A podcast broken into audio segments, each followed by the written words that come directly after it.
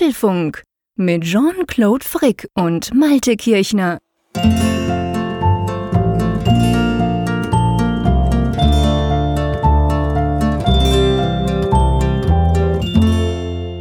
Es ist der Abend des 31. Oktober 2018, ein Tag nach dem Apple-Event, was wir ja, glaube ich, alle gesehen haben. Apple liebt New York und wir lieben gute Apple-Produkte, oder, Jean-Claude? Ja, definitiv. Auch New York, by the way. Ich finde New York eine ganz fantastische Stadt. Das ist eigentlich eine super Location, um sowas zu machen. Aber klar, wir wollen heute hier nicht über New York sprechen, ähm, sondern natürlich über die äh, Sachen, die Apple gestern vorgestellt hat. Ähm, ja, wir werden das in aller Ausführlichkeit diskutieren, was kam, was hat gefehlt, was war unser Eindruck etc. Vielleicht kleiner Hinweis, das Spezielle daran ist, wir nehmen das ja, wir streamen das auch live. Wir haben ja immer gesagt, diese Keynote-Folgen, also die Folgen, die nach einer Apple Keynote stattfinden, tun wir gleichzeitig live streamen. Man kann über den Hashtag at, also beziehungsweise Hashtag Apfelfunk live kann man via Twitter quasi kann man uns da ähm, Kommentare schicken oder eben auch korrigierend eingreifen, wenn wir irgendeinen Mist erzählen.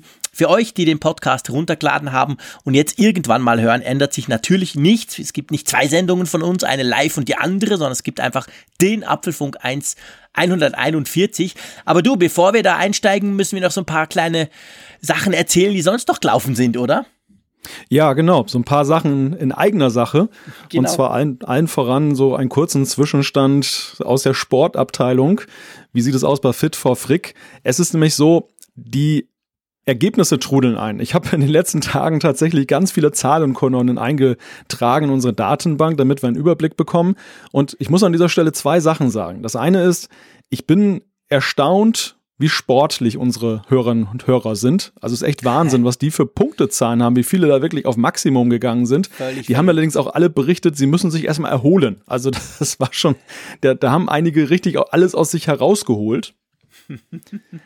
naja, und das, das zweite ist, und das fand ich auch sehr schön, wie viele persönliche Statements es auch dazu gab in der Ergebnisübermittlung. Man hätte ja einfach nur den Bildschirm, das Bildschirmfoto übermitteln können, so wie es ja gefordert war, oder eben die Punkte eben aufschreiben.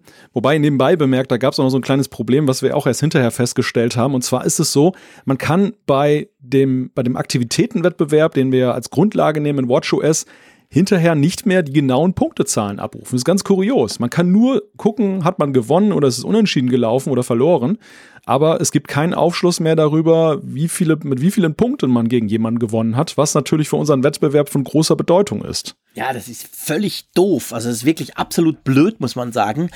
Aber es ist uns tatsächlich erst später aufgefallen. Mir ist dann auch, ich habe dann auch gedacht, Moment, ist das wirklich so? Und habe selber noch mal geguckt bei den ganzen Competitions, wo ich da mitmache. Und es ist wirklich so, in dem Moment, wo das zu Ende geht, ist es quasi vorbei. Du kriegst dann quasi die Meldung, hey, du hast gewonnen und noch diese eine Benachrichtigung und danach ist es eigentlich weg. Und das ist eigentlich schade, weil es ja wäre mal spannend zu sehen, wie ich die anderen immer schlage.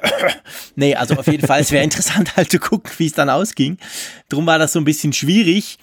Aber ich finde auch, also ich habe es letzte Woche schon gesagt, schon letzte Woche war es ja so, dass wir unglaublich spannende Statements ge gekriegt haben von Leuten, die sich ja nicht kannten, die sich da quasi gegenseitig gemessen haben, aber vor allem auch gegenseitig angefeuert. Ich fand das total cool. Ich hatte so den Eindruck, das war jetzt nicht so, der eine macht den anderen fertig, wenn er voraus ist, sondern man versucht quasi beide irgendwie, die sich ja auch gar nicht kennen, aber die sich da halt messen mit diesem, bei diesem Fit for Frick Wettbewerb. Beide haben so versucht, sich irgendwie vorwärts zu pushen. Das war schon, mhm. das war schon eindrücklich, oder? Ja, und auch, es ist auch nachhaltig. Also nächste Woche werden wir noch intensiver darüber, darüber sprechen. Dann losen wir nämlich auch den Endgegner aus, der dann gegen dich antreten darf oder die Endgegnerin. Und dann gebe ich vielleicht auch so ein paar Kostproben mal zum Besten, was wir eben so gehört haben oder was wir gelesen haben. Also das geht tatsächlich so weit, einerseits, dass viele auch sagen, sie machen den Wettbewerb jetzt weiter. Unabhängig mhm. vom Apfelfunk. Sie haben einfach Spaß dran gewonnen, mit dem, mit dem sie da jetzt sich gemessen haben, das zu tun. Und die haben sich schon jetzt verabredet oder sind schon längst in der nächsten Runde drin. Und das andere ist auch, dass auch teilweise auch so, ja, persönlich da etwas entstanden ist. Also da war auch die ja. Rede von Einladungen zum Beispiel zur Käsesuppe und all solche Geschichten, so was cool. ich einfach super finde. Also das, das ist natürlich so ein Nebeneffekt, den wir beim besten Willen ja nicht da bei dieser Gag-Aktion irgendwie erwartet haben. Und Nein, das finde ich einfach klasse. Das macht doch uns sehr viel Spaß, eben dieses Feedback zu lesen. Ja, definitiv. Also ich meine, wir haben ja eigentlich, seien wir ehrlich, wir haben, wir haben gar nicht erwartet. Wir dachten, ja, mal schauen halt. Und dann, also vor allem halt, dass, dass ihr, die da mitmacht, auch so begeistert sind. Das finde ich eigentlich ist das, das für mich wirklich das eigentliche Highlight, dass ich so dachte, wow, guck mal, die haben richtig Spaß dran, so wie wir ja auch Spaß dran haben, wenn wir das machen. Und das ist definitiv cool. Also das ist wirklich eine super Sache. Also ich freue mich, bin super gespannt. Ich meine, ich werde ja gnadenlos untergehen, aber das sehen wir dann nächste Woche. Komm, da sprechen wir nächste Woche drüber. Äh, das heißt jetzt eigentlich, gell, das läuft noch so, ich glaube, so gewisse Competitions laufen noch so bis am 3., 4. November, glaube ich, oder? Und dann kann man dann quasi mal in die, in die, in die Ziehung gehen, oder?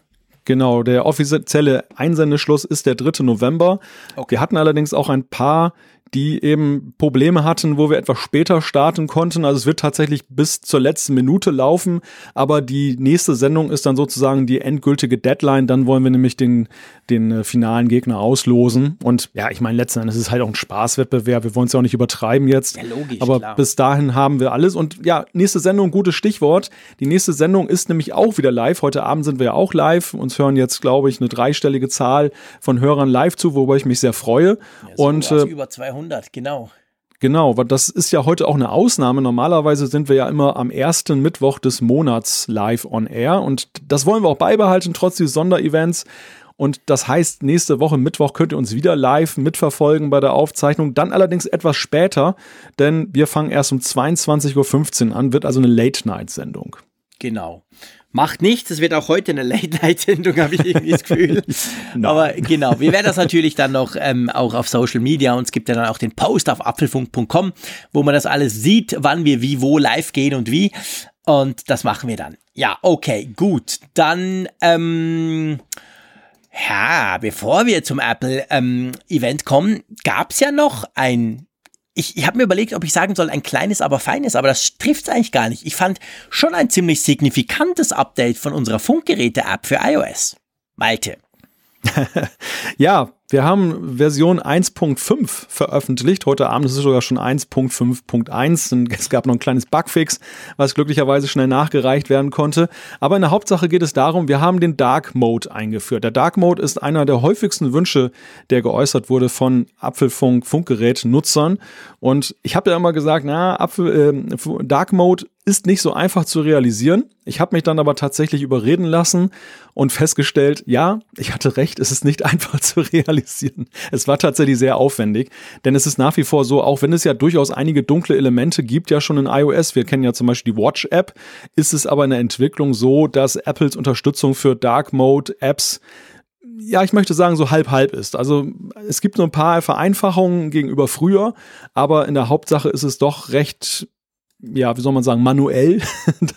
und äh, das hat dann halt doch mehrere Wochen gedauert, bis da mal, bis das einigermaßen gut aussah. Dann haben wir mit unseren guten Beta-Testern, die wir haben, dann das wirklich auf Herz und Nieren gecheckt. Auch ein herzliches Dankeschön nochmal dafür, wie die sich da reingekniet haben. Wir haben etliche Bugs und äh, Unschönheiten da rausgebügelt. Also am Ende war es dann so, dass ich mit dem Ergebnis viel zufriedener selbst war, als dann eben am Anfang dieser Beta-Testphase. Mhm. Ja, und jetzt könnt ihr das alle laden. Es ist ja kostenlos im App Store verfügbar. Update ist jetzt schon seit zwei Tagen, zwei, drei Tagen für, verfügbar. Und äh, ja, ja, macht Spaß. Macht definitiv Spaß. Nicht nur natürlich auf den schönen OLED-Screens der, der iPhone 10 Generation. Äh, es spielt eigentlich keine Rolle. Es sieht einfach wirklich cool aus. Man kann auch einstellen, man kann sogar einstellen, ob er das dann selber umschaltet am Abend oder so. Also das ist eine, eine total coole Sache, wie ich finde. Ihr wisst, ich bin sowieso ein Fan. Ich habe das ja schon oft gesagt im Apfelfunk. Ich finde Dark Mode eine sehr coole Sache. Wobei ich auch gemerkt habe, aber das würde zu weit gehen, das können andere mal diskutieren. Ich habe auch gemerkt, dass mir der Dark Mode bei macOS lustigerweise viel weniger gefällt als, als der auf diesen iPhone-Apps, die das schon unterstützen, wie zum Beispiel Funkgerät oder auch Tweetbot hat ja auch schon länger einen so einen Dark Mode. Da macht mir das irgendwie mehr Spaß. Aber gut, probiert's aus, ist gratis, gibt's im App Store fürs iPhone und fürs iPad. Ja, coole Sache an dieser Stelle. Herzlichen Dank, Malte. Du hast das ja schließlich alles programmiert. Das ist cool. Wollen wir mal ja, wir müssen nicht in die Themen einsteigen. Wir haben nur ein einziges Thema. genau. Unser Thema dieses Mal ist natürlich das Oktober Apple Event, das in New York stattgefunden hat, das zu einer Nachmittagszeit in Europa dann live mitzuverfolgen war. Einige haben es, glaube ich, auch am Abend erst gesehen. Da gab es dann auch gleich eine böse Nachricht, weil, weil wir eine Push-Nachricht rausgehauen haben, wo wir gesagt haben, ja, morgen Abend Apfelfunk live, unter anderem mit diesen Themen. Und dann hieß es, ah, ihr versaut mir die Spannung. Habe ich nicht bedacht, sorry. Ähm, aber ja, das ist unser Thema heute. Genau, das große Apple-Event gestern in New York. Ähm, wir verlinken dann nochmal auf die Aufzeichnung, die könnt ihr euch natürlich jederzeit noch anschauen. Das bleibt ja dann bei Apple auf der Webseite drauf, wenn man das nochmal quasi durchgucken will, das Ganze. Ja, eigentlich, ich sag mal, eigentlich wurden ja nur drei Produkte vorgestellt, oder? ja, wenn man es so und wenn man es jetzt wirklich so nüchtern mal sieht ähm, und dann bilanziert, ist es ja eine überschaubare Zahl gewesen.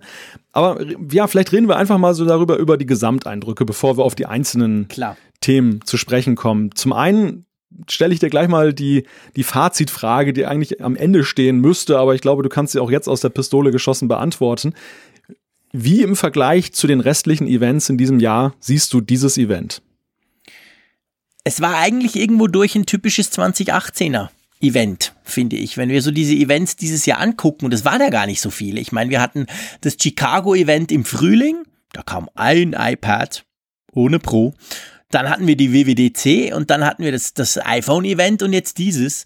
Dann muss man sagen, im Vergleich zu früher, zu früheren Jahren, wird ja in Anführungszeichen eher weniger präsentiert. Es ist ja nicht mehr so, dass sie zum Teil haben sie ja früher ganze Shows abgezogen mit hier noch und da noch und übrigens der Eimer kriegt auch noch und hier und so.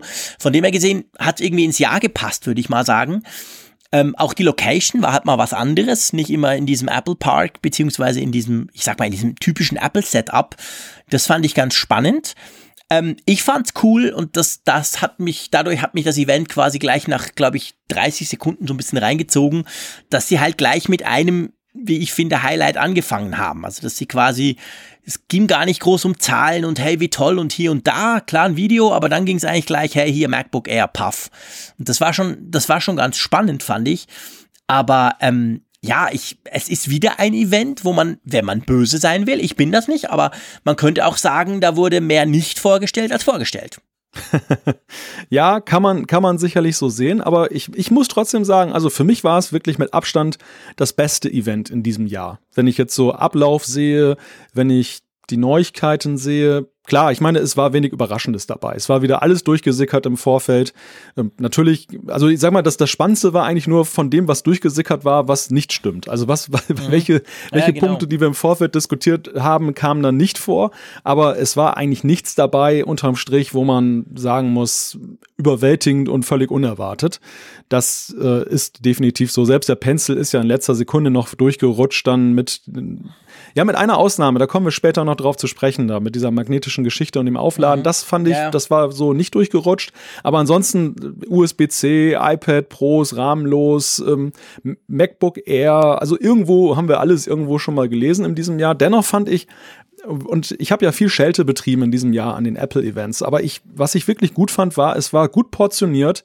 Also es mhm. ging zügig durch, es wurde nicht viel rumgeschwafelt, es war nicht so viel Eigenlob dabei und sie haben nicht unnötig viel Demo-Zeit da irgendwie dann da Nö. hingebracht. Selbst, selbst mit dem iPad Pro, diese zwei Demos, es war alles so im erträglichen Maße.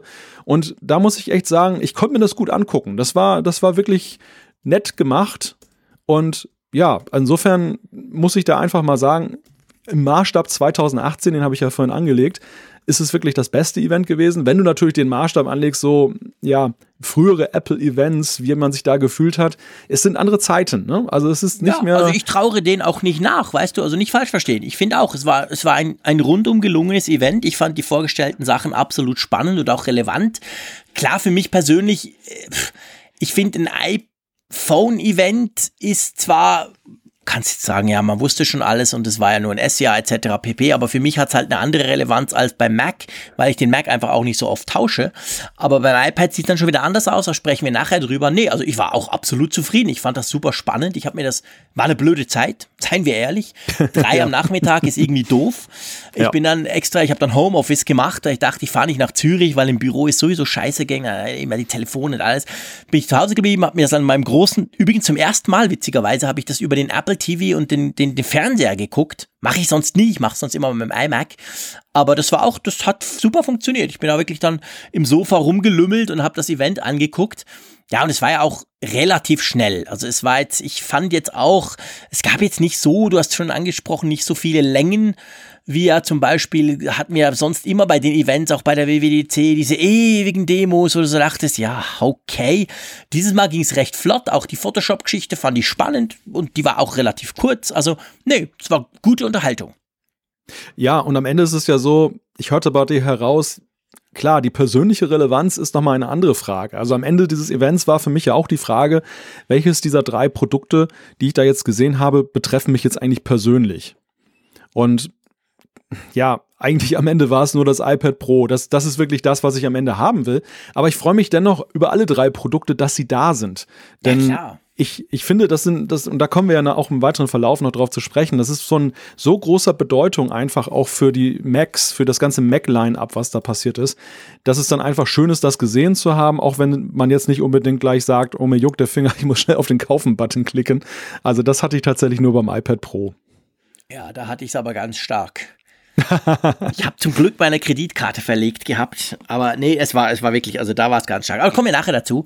Das ist so. Ähm, klar, nee, ich, ich also, darum habe ich mich auch so gefreut. Ich muss dir wirklich sagen, nach fünf Minuten dachte ich, hey geil, die fangen gleich mit dem Mac an und dann gleich ein MacBook und es heißt sogar MacBook Air. So cool. Das hilft natürlich der Mac-Plattform massiv. Das war extrem wichtig auch. Man konnte sich ja durchaus berechtigte Sorgen machen. Ähm, auch wenn wir natürlich die Preisdiskussion nachher dann führen werden. Aber ja, komm, lass uns doch mal einsteigen, okay? Einverstanden? Wollen wir gleich mal mit dem ersten Produkt anfangen? Mit dem MacBook Air. Und ich glaube, wir fangen gleich mal mit dem Namen an. Also ich weiß nicht, wie es dir geht, Malte. Ich war schon überrascht. Ich, mhm. natürlich hat man damit gerechnet, es muss irgendein Äquivalent für dieses uralte Scheißteil von früher kommen. Aber ich hätte echt nicht gedacht, dass sie das tatsächlich auch noch mit dem uralten Scheißnamen von früher benennen. Ich hätte irgendwie gedacht, keine Ahnung, MacBook oder, pff, aber dass das auch wieder MacBook Air heißt, ist irgendwie auch cool, oder? Das zeigt, ja, wie stark dieser Brand offensichtlich immer noch ist da ist augenscheinlich noch Luft für ein R im Mac-Line-Up, ja. kann man sagen. Ja, das, also ich meine, Sie haben es ja auch begründet. Tim Cook hat ja ganz klar gesagt, dass das MacBook Air nach wie vor ein Topseller ist und einfach ein sehr populäres Produkt im Line-Up. Und das hat sie anscheinend dazu bewegt, zu sagen, diesen Namen wollen wir nicht opfern, obwohl er ja ja, er bringt ja nun etwas weiterhin Unordnung in diese ganze Frage der Sortierung rein. Also es ist ja schon im Laufe des Jahres diskutiert worden, ob der Name R kommt oder nicht. Und es gab eine Zeit, da, da stand das schon so richtig fest nach dem Motto, das R kommt jetzt wieder. Und dann sagten aber viele, nein, kann ich mir nicht vorstellen, passt ja eigentlich nicht. Wie will man das jetzt mit dem MacBook 12 Zoll in Einklang bringen? Und wahrscheinlich ist es eher ein 12 Zöller, aber günstiger. Ja, und jetzt haben wir halt ein MacBook Air weiterhin, das dann auch so leicht keilförmig ist von der, vom Gehäuse, was dann eben den Namen Air ja auch zurecht trägt. Und ja, wie ordnen wir das ein? Ja, ich meine, dass er, also rein designtechnisch, man merkt sofort, also wenn du das jemandem gibst, der merkt, das ist ein R. Also sie haben schon, sie haben geguckt, was hat das R eigentlich ausgemacht? Du hast gesagt, dieses keilförmige quasi, diese, diese Art Dreieck. Und genau das haben sie ja so umgesetzt. Und das haben ja die anderen, die MacBooks, die MacBook Pros etc., haben das ja nicht so von der Designlinie her. Das haben sie wirklich eigentlich finde ich, gut übernommen. Und ja, ich meine, klar, der Tim Cook hat gleich am Anfang gesagt, was braucht ein neues MacBook Air? Natürlich ein Retina-Display. Punkt. Und das haben sie auch geliefert. Also das Ding hat natürlich ein Retina. Ich weiß, es gab ja einige Diskussionen, die sind jetzt schon ein bisschen länger her zwar, aber wo es ja auch so ein bisschen drum ging, ja, wird Apple vielleicht doch auf das Retina verzichten und dafür den Preis ein bisschen drücken oder so. Aber ich glaube, die Entscheidung, die war richtig, oder? Heute kann man kein Laptop mehr bringen mit irgendeiner so ich will jetzt nichts sagen, aber einfach mit so einer miesen Auflösung, wie das beim R ja der Fall ist oder war. Naja, über den Preis kann man sich trotzdem unterhalten. Das werden wir im späteren Verlauf ja auch noch tun, tun. Das ist ganz ja, klar. Ja, Aber nein, ich denke auch, es gibt einfach ein Minimum bei der Frage, was muss da drin sein? Und da, da ist sicherlich auch der Blick auf das Windows-Lager nötig. Denn da ist es ja auch so auf dem PC-Lager, dass eben die, die da, da sind gute Displays, hochauflösende Displays auch ja bei mobilen Geräten längst Standard und, und da kannst du nicht mehr kommen mit so einem ja, Pixel-Display, möchte ich jetzt mal so sagen, wo ja, du wirklich genau. dann noch dann den einzelnen Pixel dann Guten Tag sagen kannst. Ja, ja, ja, genau. Das, das, das, das, das hätte nicht gepasst. Und das haben sie auch glücklicherweise nicht gemacht.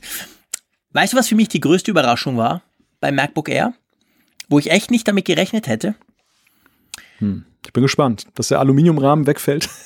Äh, nein, nee, nee, nee. Sondern wirklich ganz, eigentlich ganz profan, aber ich hätte nicht gedacht, dass Touch ID kommt. Oder vielleicht muss ich es ja. anders sagen. Ich hätte nicht gedacht, dass Touch ID ohne Touchbar kommt. Ich hätte gedacht, ja, Touchbar kommt sicher nicht, ist zu teuer, zu aufwendig und passt irgendwie nicht ins Air. Aber dass sie Touch ID einbauen und dann aber die Standard-Funktionsleiste, Klammer auf, eigentlich das, was ich mir wünsche, Klammer zu, das hätte ich echt nicht gedacht. Ja, das stimmt allerdings. Also, dass das Touch-ID da drin ist ohne die Touchbar und, und ja, das, das ist sicherlich die größte Überraschung noch gewesen an diesem Gerät. Und ich weiß gar nicht, wie ist denn das eigentlich bei dem MacBook Escape, bei dem MacBook Pro, dem, dem günstigsten? Hat das überhaupt Touch, Touch-ID? Natürlich nicht. Nein, ja, nein, nein. also Apple hat ja immer gesagt, als sie die MacBook Pros vor zwei Jahren die neuen ja. vorgestellt haben, Touch ID, Touchbar gehört quasi untrennbar zusammen.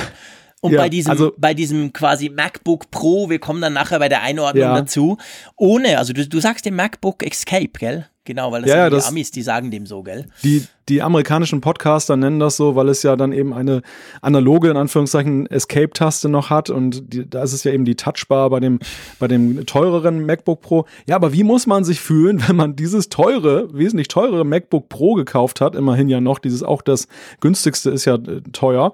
Und da, dort hat man kein Touch-ID, aber jetzt beim günstigen, in Anführungszeichen, günst, günstigsten Modell oder günstigeren Modell, nee, günstigste ist es gar nicht, glaube ich, aber auf jeden Fall günstigen Modell, da ist das eingebaut.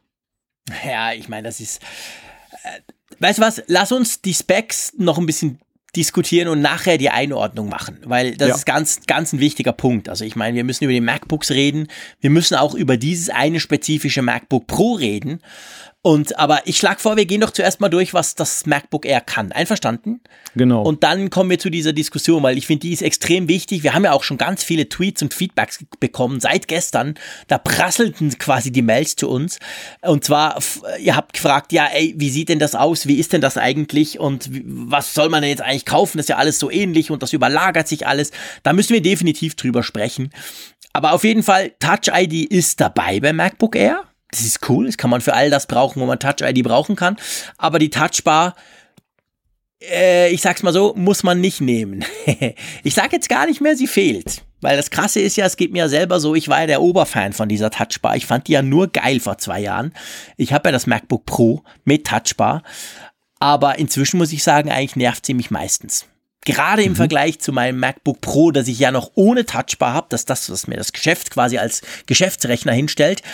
Und da muss ich sagen, ist einfach praktischer. Schlicht und ergreifend. Also ich bin von der Touchbar inzwischen nicht nur enttäuscht, sondern sogar eher, ich finde die weder cool noch notwendig inzwischen. Und wir haben das auch schon diskutiert, das müssen wir nicht hier tun, ähm, woran das liegt und an der, an der schlechten Unterstützung von Apps etc. Und drum ist das schon, finde ich, ein cooler Move. Also, dass das MacBook Air die Touch-ID mitbringt ohne die Touchbar, finde ich top. Finde ich super. Hm. Ja, und das ist, das ist ja auch die Frage. Ist das, ist das eine Wegweisung? Also ist das hier sozusagen das Ende der Touchbar, aber der Fortgang von Touch ID? Oder ist es tatsächlich so, dass man bei Apple der Ansicht ist, dass eben das ein Premium-Merkmal ist und bleiben sollte, eine Touchbar zu verbauen? Dein, deine Argumentation ist ganz witzig. Die klingt ja eher so, im Langzeittest hast du festgestellt, ja, nettes Gimmick, aber nervt auf lange Sicht eher. Das würde ja gegen das Premium-Merkmal sprechen. Also das, das würde mich echt mal interessieren, wie Apple das sieht. Also ist das ein, ein Versuch gewesen, der fehlgeschlagen ist? Und ich, also ich glaube, man kann ja sagen, Touch ID ist natürlich definitiv nützlicher für den Nutzer, als jetzt eben dann die, die Möglichkeit, dynamisch dann oben die Tasten zu belegen, was ja durchaus praktisch sein kann, aber im hohen Maße eben ab davon abhängt, dass dann auch die Apps, die man einsetzt, ist dann entsprechend berücksichtigen. Ja, und letzten Endes auch, ob man das dann halt auch gut findet. Ich meine, ja, das, alleine haptisch ist das ja schon irgendwie eine, eine komische Geschichte, dass man ja oben dann so da drauf tippt und irgendwie kein Feedback hat, sozusagen haptischer Natur und mhm. darunter die Tasten, die klassischen. Also das war ja auch sicherlich ein Wagnis.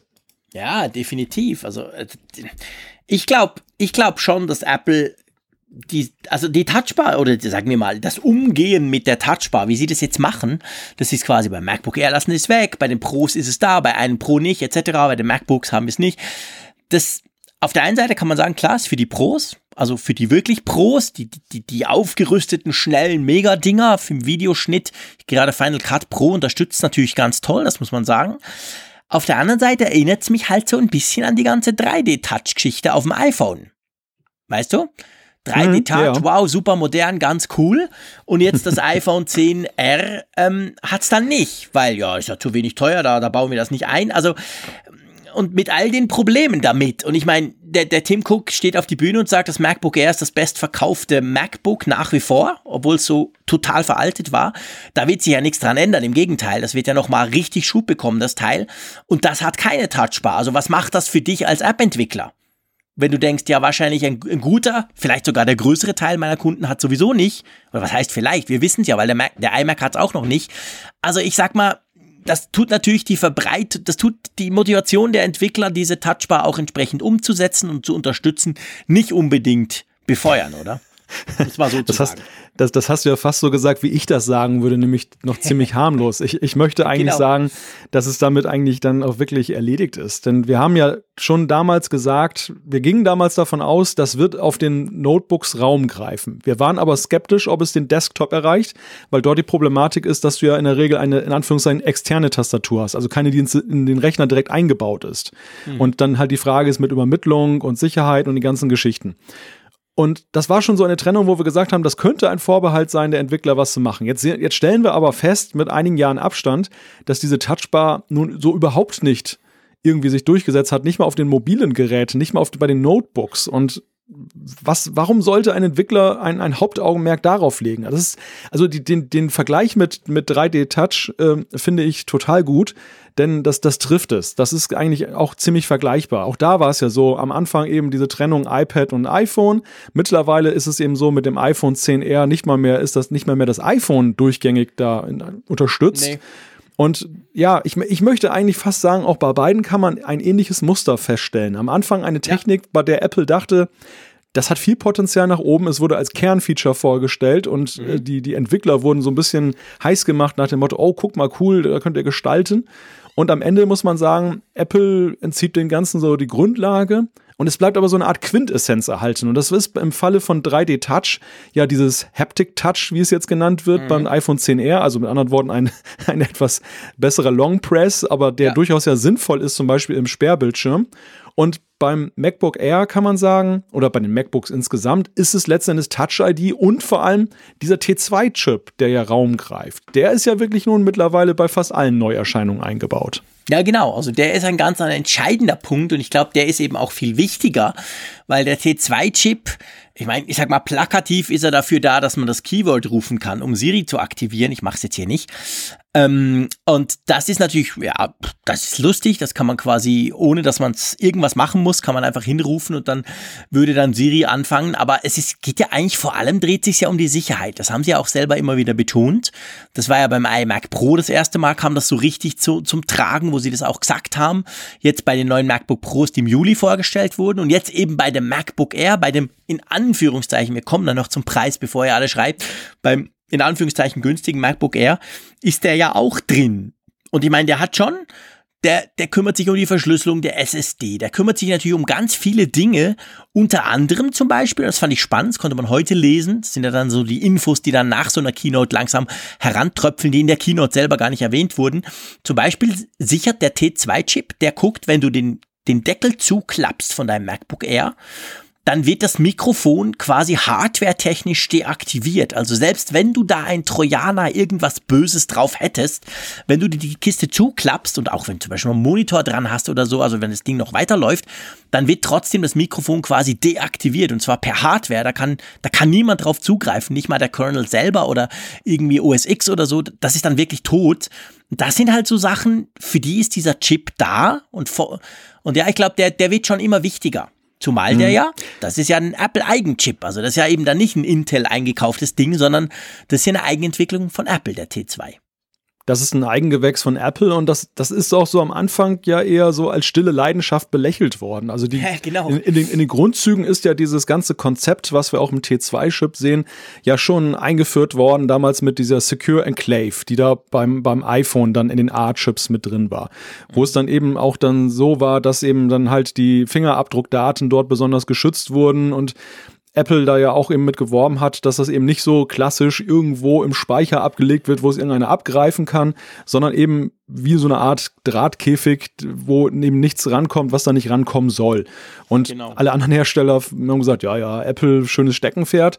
Aber sie haben da zu einer Zeit, als dieses Datenschutzthema, als dieses Abgreifthema noch gar nicht so in den Medien gehandelt wurde, ja schon Weitsicht bewiesen, denn, denn jetzt sehen sie ganz gut aus. Sie sind da schon relativ weit. Andere Hersteller folgen ja mittlerweile auch so diesem Vorbild und setzen mehr auf solche sicheren Ecken sozusagen ja, im, ja, in der Hardware.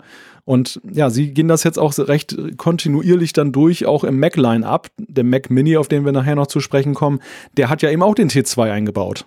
Ja, ja, ganz genau. Also der, der, der hat das auch. Also ich glaube, ich glaube, das kann man sagen. Apple baut den jetzt überall ein, wo sie können. Und da, ähm, da funktioniert das auch. Aber ich glaube schon, ja, also das ist auf jeden Fall, das ist eine spannende Entwicklung, dass der da reinkommt, dass der, dass der eben auch ins, ins aus Apple-Sicht ins untere, in Anführungszeichen, Preissegment reinrutscht. Und das ist schon cool. Ja, dann das Trackpad, gell, wurde auch vergrößert. Das sagen sie eigentlich jedes Mal, wenn sie ein neues MacBook vorstellen, aber es ist tatsächlich ja. so, die Dinger werden wirklich immer größer. Nimm dir mal ein 15 Zoll MacBook Pro, das ist ja ein krasses Teil, was die da einbauen, aber auch beim neuen MacBook Air, gell? Ja, ja, 20 Prozent größer. Und äh, ich musste gerade schmunzeln, als du das gesagt hast, denn tatsächlich äh, frage ich mich, irgendwann wird wahrscheinlich der ganze Rechner eine einzige Force-Touch-Trackpad-Oberfläche genau. sein. Und ja, es ist halt die Frage letzten Endes dann aus Nutzersicht, ich weiß nicht, wie, wie es den Leuten da draußen geht, aber ich finde die jetzt schon recht großzügig bemessen. Also die, die Zeiten, wo man ein Problembewusstsein hat bei den, bei den Teilen, ist ja eigentlich schon vorbei. Wir erinnern uns mal ganz früher die ersten Trackpads, die bei Notebooks eingebaut wurden. Das war ja fast Briefmarkenformat. Da musste man ja wirklich mit dem Finger immer ganz viel dann nochmal nachsetzen, wieder mhm. an die Ur Ursprungsposition nochmal wieder ziehen, ziehen, ziehen, ziehen. Das war der Grund, warum eigentlich jeder so eine externe Maus irgendwie in seiner Notebook-Tasche drin hatte. Und heute ist es ja tatsächlich so, dass man da auch ganz gut drauf verzichten kann. Das, ja, äh, definitiv, klar. Weißt du, ich glaube, man sieht ja auch, ich meine, diese, diese Touch, Touch, äh, diese, diese, ähm, das Trackpad, um es mal richtig zu Touch Trackpad von, von Apple, das wurde ja schon immer gelobt. Ich meine, setze ich mal einen Windows-Rechner, egal ob ein Surface oder ein anderes, die Dinger sind einfach nicht auf dem Level, wo Apple die schon länger macht. Auf der anderen Seite, ich sehe die halt auch so ein bisschen, gerade mit den Gesten, die du ja in Mac OS hast, das ist für mich je länger, je mehr und da spielt dann Größe eine gewisse Rolle, halt auch so eine Art Ersatz für den fehlenden Touchscreen. Es gibt ja heute praktisch keinen Windows-Rechner mehr, der nicht einen Touchscreen hat, wo du halt auch noch drauf rumtappen kannst. Finde ich nach wie vor unpraktisch, aber so ein, so ein schönes, großes Force Touch Trackpad, da kannst du halt auch wahnsinnig viele Dinge damit tun. Also ich arbeite sehr gern damit, auch, auch gerade weil sie größer geworden sind in den letzten Jahren. Das ist aber auch eine interessante These. So habe ich das noch gar nicht bedacht. Ja, ja klar. Also ich meine, das ist ja sicherlich ein Punkt, der immer wieder auch angesprochen wird. Warum macht Apple nicht auch eine Touch-Oberfläche bei seinen Displays? Ich habe da gar nicht dran gedacht, weil ich dir sagen muss, dass mir das gar nicht fehlt. Also ich habe ja auch durchaus schon einige Geräte eben mit Windows 10 getestet, mobile Geräte, wo eben dann einerseits Convert Convertibles, wo du eben mhm. ein, sowohl Tablet draus machen kannst als auch Notebook, andererseits auch reine Notebooks, aber mit der Möglichkeit am Bildschirm rumzutappen. Ich finde es nach wie vor fremdartig und irgendwie ja, auch, auch, nicht so ergonomisch gut, dass, dass wenn ich da so mich nach vorne ja, die, die, die Hand so nach vorne beugen muss, das kann man mal machen. Also es gibt ja die Situation, wo man ja früher dann halt auf dem Bildschirm gezeigt hat, nach dem Motto, da musst du klicken. In dem Falle kann man es dann einfach tatsächlich machen. Aber in, in meiner Benutzung von solchen Geräten, also auch von, von klassischen Computern, ist es nach wie vor so, dass ich eigentlich eher ein Zeiger, Zeigergerät nutzen möchte, als da eben den Bildschirm zuzugrabbeln. Ganz komisch. Ich meine, auf der einen Seite passionierter Tablet-Nutzer und auf der anderen Seite aber so konservativ, aber so ist es halt. Ja, es geht mir genau gleich. Also ich, wenn, ich, ich habe ja auch ein Surface Pro 4 hier, um so ein bisschen Windows noch irgendwie im Auge zu behalten, sage ich mal. Und ich meine, was mache ich da drauf? Meistens ist es Wischen. Wischen oder irgendwas auswählen. Und genau das kannst du ja mit dem Touchpad auch. Also Wischen kannst du ja inzwischen wirklich wunderbar gut. Mit zwei Fingern, mit drei Fingern. Es gibt verschiedenste Arten von Gesten und so. Und das finde ich extrem praktisch. Das mache ich auch immer wieder mit drei Fingern. Zack, dann siehst du irgendwie alle Fenster etc. Kann man ja alles konfigurieren. Also das finde ich eine sehr, sehr praktische Geschichte. Und darum denke ich schon, dass Apple das ist nicht nur, dass sie auch beim Touchpad sagen können, hey, guck's wieder größer geworden. Ich glaube schon, dass natürlich die Idee auch ist, dass man das wirklich für, für mehr als nur die Zeigerpositionierung brauchen kann. Von dem her gesehen, ja, funktioniert und ich glaube, da macht Apple niemand was vor. Diese Force Touch Trackpads, die sind wirklich gut. Ähm, Etwas, wo man mehr drüber diskutieren oder streiten kann, ist ja die Tastatur. Apple hat ja beim MacBook Air jetzt wieder die Butterfly-Tastatur eingebaut, der dritten Generation, also eigentlich die, die wir mit den MacBook Pros im Juli bekommen haben.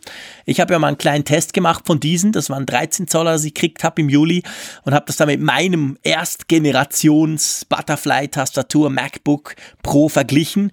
Meine ist unglaublich laut und klappert, ich liebe sie aber heiß. Ich fand sie fast praktischer als die andere, aber es halt mehr, weil es ein bisschen Umgewöhnung ist. Äh, ich oute mich, ich bin ein sehr großer Fan von diesem extrem flachen Hub von dieser Tastatur. Ich liebe das. Ich tippe darauf tatsächlich besser als auf dem Vorgängermodell, wo, wo so noch so klassische Tasten ein bisschen größer waren. Aber das ist schon was, was so ein bisschen die Leute spaltet, oder? Das hört man immer wieder. Ja, nach wie vor. Also das ist wirklich eine Geschmackssache, stelle ich fest. Es gibt eben diejenigen, die wirklich dann den hohen Hub haben wollen, je, je höher, desto besser.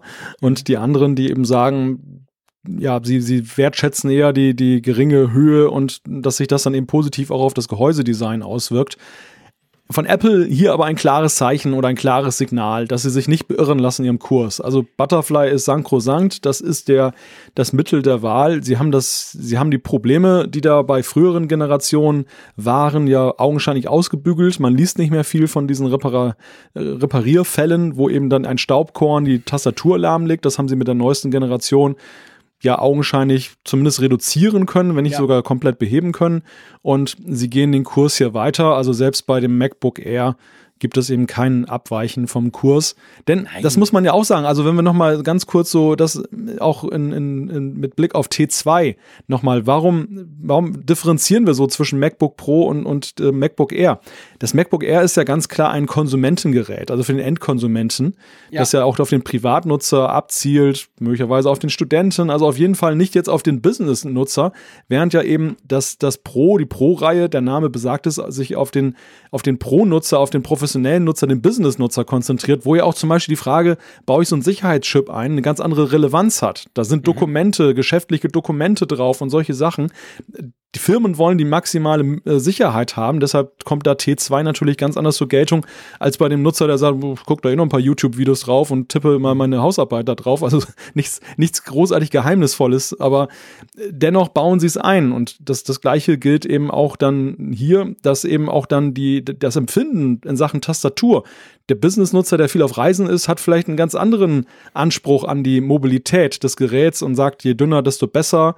Und dann soll auch die Tastatur schmal sein, als zum Beispiel hier, wo es ja auch häufig, glaube ich, dann tatsächlich irgendwo in Haushalten landen wird. Das gar nicht immer unbedingt rumgeschleppt wird, sondern einfach der Computer ist. Ja, logisch, klar. Also ich meine, Apple hat schon immer ja seit jeher sozusagen oder seit sie es machen, äh, mehr Laptops verkauft als stationäre Rechner.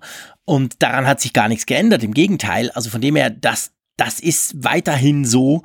Und ähm, von dem her, das stimmt schon. Und ganz, bei ganz vielen ist das einfach der Rechner, wie du sagst. Den, den klappt man dann zu, der steht auf dem Schreibtisch, den klappt man auf, arbeitet weiter. Aber weißt du, ich, ich finde, egal, Butterfly, das ist die Zukunft. Da kommt nie mehr was anderes von Apple. Das war mir eigentlich schon 2016 klar. Weil Apple die machen eigentlich nie, die fahren nie mehrgleisig, sondern wenn die mal eine Entscheidung treffen, dann ziehen sie sie durch. Selbst wenn jetzt die Butterfly, sagen wir mal, die erste ja durchaus Probleme hat, es gibt ja dieses Rückrufprogramm etc. pp. Das haben die alles gemerkt. Aber sie sind ja trotzdem nicht zurückgegangen und haben gesagt, okay, komm, die anderen waren ja gut, die machen wir 20 Jahre lang, die machen wir jetzt ein bisschen weiter. Nee, das geht dorthin. Und ja, man muss sich halt ein bisschen umgewöhnen, aber danach geht's ja. gut man muss, man muss Butterfly aber vor allem ja auch im Kontext sehen einer Gesamtphilosophie, die Apple hat. Das, es geht, glaube ich, gar nicht mal so sehr von der Tastatur aus.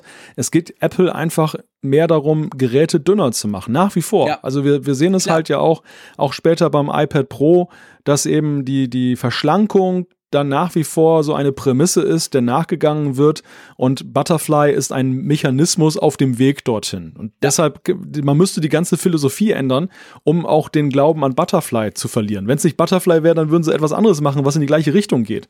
Und das, das deshalb gebe ich dir recht, es, steht nicht zur Debatte, Butterfly zurückzuschrauben, es sei denn, tatsächlich ein, es wäre jetzt ein, ein großer Sturm der Nutzer da, die sagen, wir wollen das so nicht mehr haben. Und das kann man ja auch feststellen. Ich meine, klar, es wird darüber gemurrt, aber es scheint kein Ausschlussgrund zu sein. Es ist jetzt nicht so, Nein. dass da massig Leute sagen, deshalb gehe ich jetzt auf ein PC-Notebook, weil die, weil, weil ich gar nicht damit arbeiten kann, sondern es ist eine Geschmackssache. Die, gut, das hat man ja manchmal auch, wenn man im Büro auf der Arbeit irgendwie eine Tastatur von seinem Arbeitgeber bereitgestellt bekommt. Der eine mag dann halt die klassischen Tastaturen, der andere mag die flachen und man kriegt da was hingestellt, man muss damit leben, aber man überlebt es ja auch, oder? Ja, ja, absolut. Eben wie gesagt, eine kleine, eine, eine kleine, also ja, eine Umgewöhnung und das ist halt manchmal ein bisschen schwierig. Aber ähm, eben, also ich habe mich sofort dran gewöhnt. Ich, ich liebe die Tastatur und ich bin natürlich auch einer, ich bin genau eben der, ich nehme das mit. Je dünner, desto besser. Je leichter sofort. Ist für mich gekauft. Ich bin ständig unterwegs. Also da will ich nicht zusätzliche Gramm, von Kilo will ich gar nicht reden, da will ich nicht zusätzliche Gramm rumschleppen. Von dem her passt das schon. Aber was ja witzig ist beim MacBook Air, mein Lieber, das hat mich ja dann schon erstaunt. Ich meine, das MacBook Air ist ja, ist halt ein MacBook Air. Wir wissen, was wir kriegen, wir wissen, wohin das geht, wir wissen, wem Apple die verkaufen will. Aber was, was ich schon spannend finde, wenn man will, kann man das Teil ja mit 16 GB RAM ausstatten. Okay, das ist, sage ich jetzt mal, noch nichts allzu fancy. Aber du kannst ja da 1,5 Terabyte SSD einbauen. Und da frage ich mich natürlich dann schon, ich meine, vom Preis wollen wir gar nicht reden, wo der dann hingeht, aber hm. da frage ich mich dann schon, Moment, jetzt kaufst du dir ein MacBook Air, das quasi fast günstigste MacBook, das du haben kannst. Und dann, dann ballerst du da 1,5 Terabyte SSD rein. Ich meine, hey, da kaufst du dir ein 15 Zoll MacBook Pro, machst Videoschnitt in 4K oder so drauf. Also, das ist schon komisch, oder? Dass es das überhaupt gibt. Ja, diese Option. Das, das, finde ich bei beiden Macs, die wir auf diesem Event gesehen haben, bemerkenswert, wie hoch du die kloppen kannst, um ja. das mal so zu sagen. Denn auch beim, beim Mac Mini ist es so, du kannst den leicht und locker auf einen Preis von knapp 5000 Euro hochschießen. Ja. Ein Mac Mini wohlgemerkt. Ne? Also war damals sehr begrenzt in, in den Möglichkeiten, Wobei, den zu pimpen. Ja. Äh, da muss ich dir jetzt, wir kommen nachher dazu, aber da muss ich dir kurz in meinen Augen widersprechen. Und zwar, ich sehe schon den Mac Mini, ich meine, der ist Space Gray. Und was wissen wir, wenn was Space ja. Ist bei Apple im Mac-Segment? Es ist Pro-mäßig. Und das MacBook Air ist ja überhaupt nicht Pro. Das ist ja ein Air, eben wie gesagt, da, so ein Studententeil. Da kommen wir noch. Ja, ja, genau, da und da ist, finde ich, schon ein Unterschied noch quasi.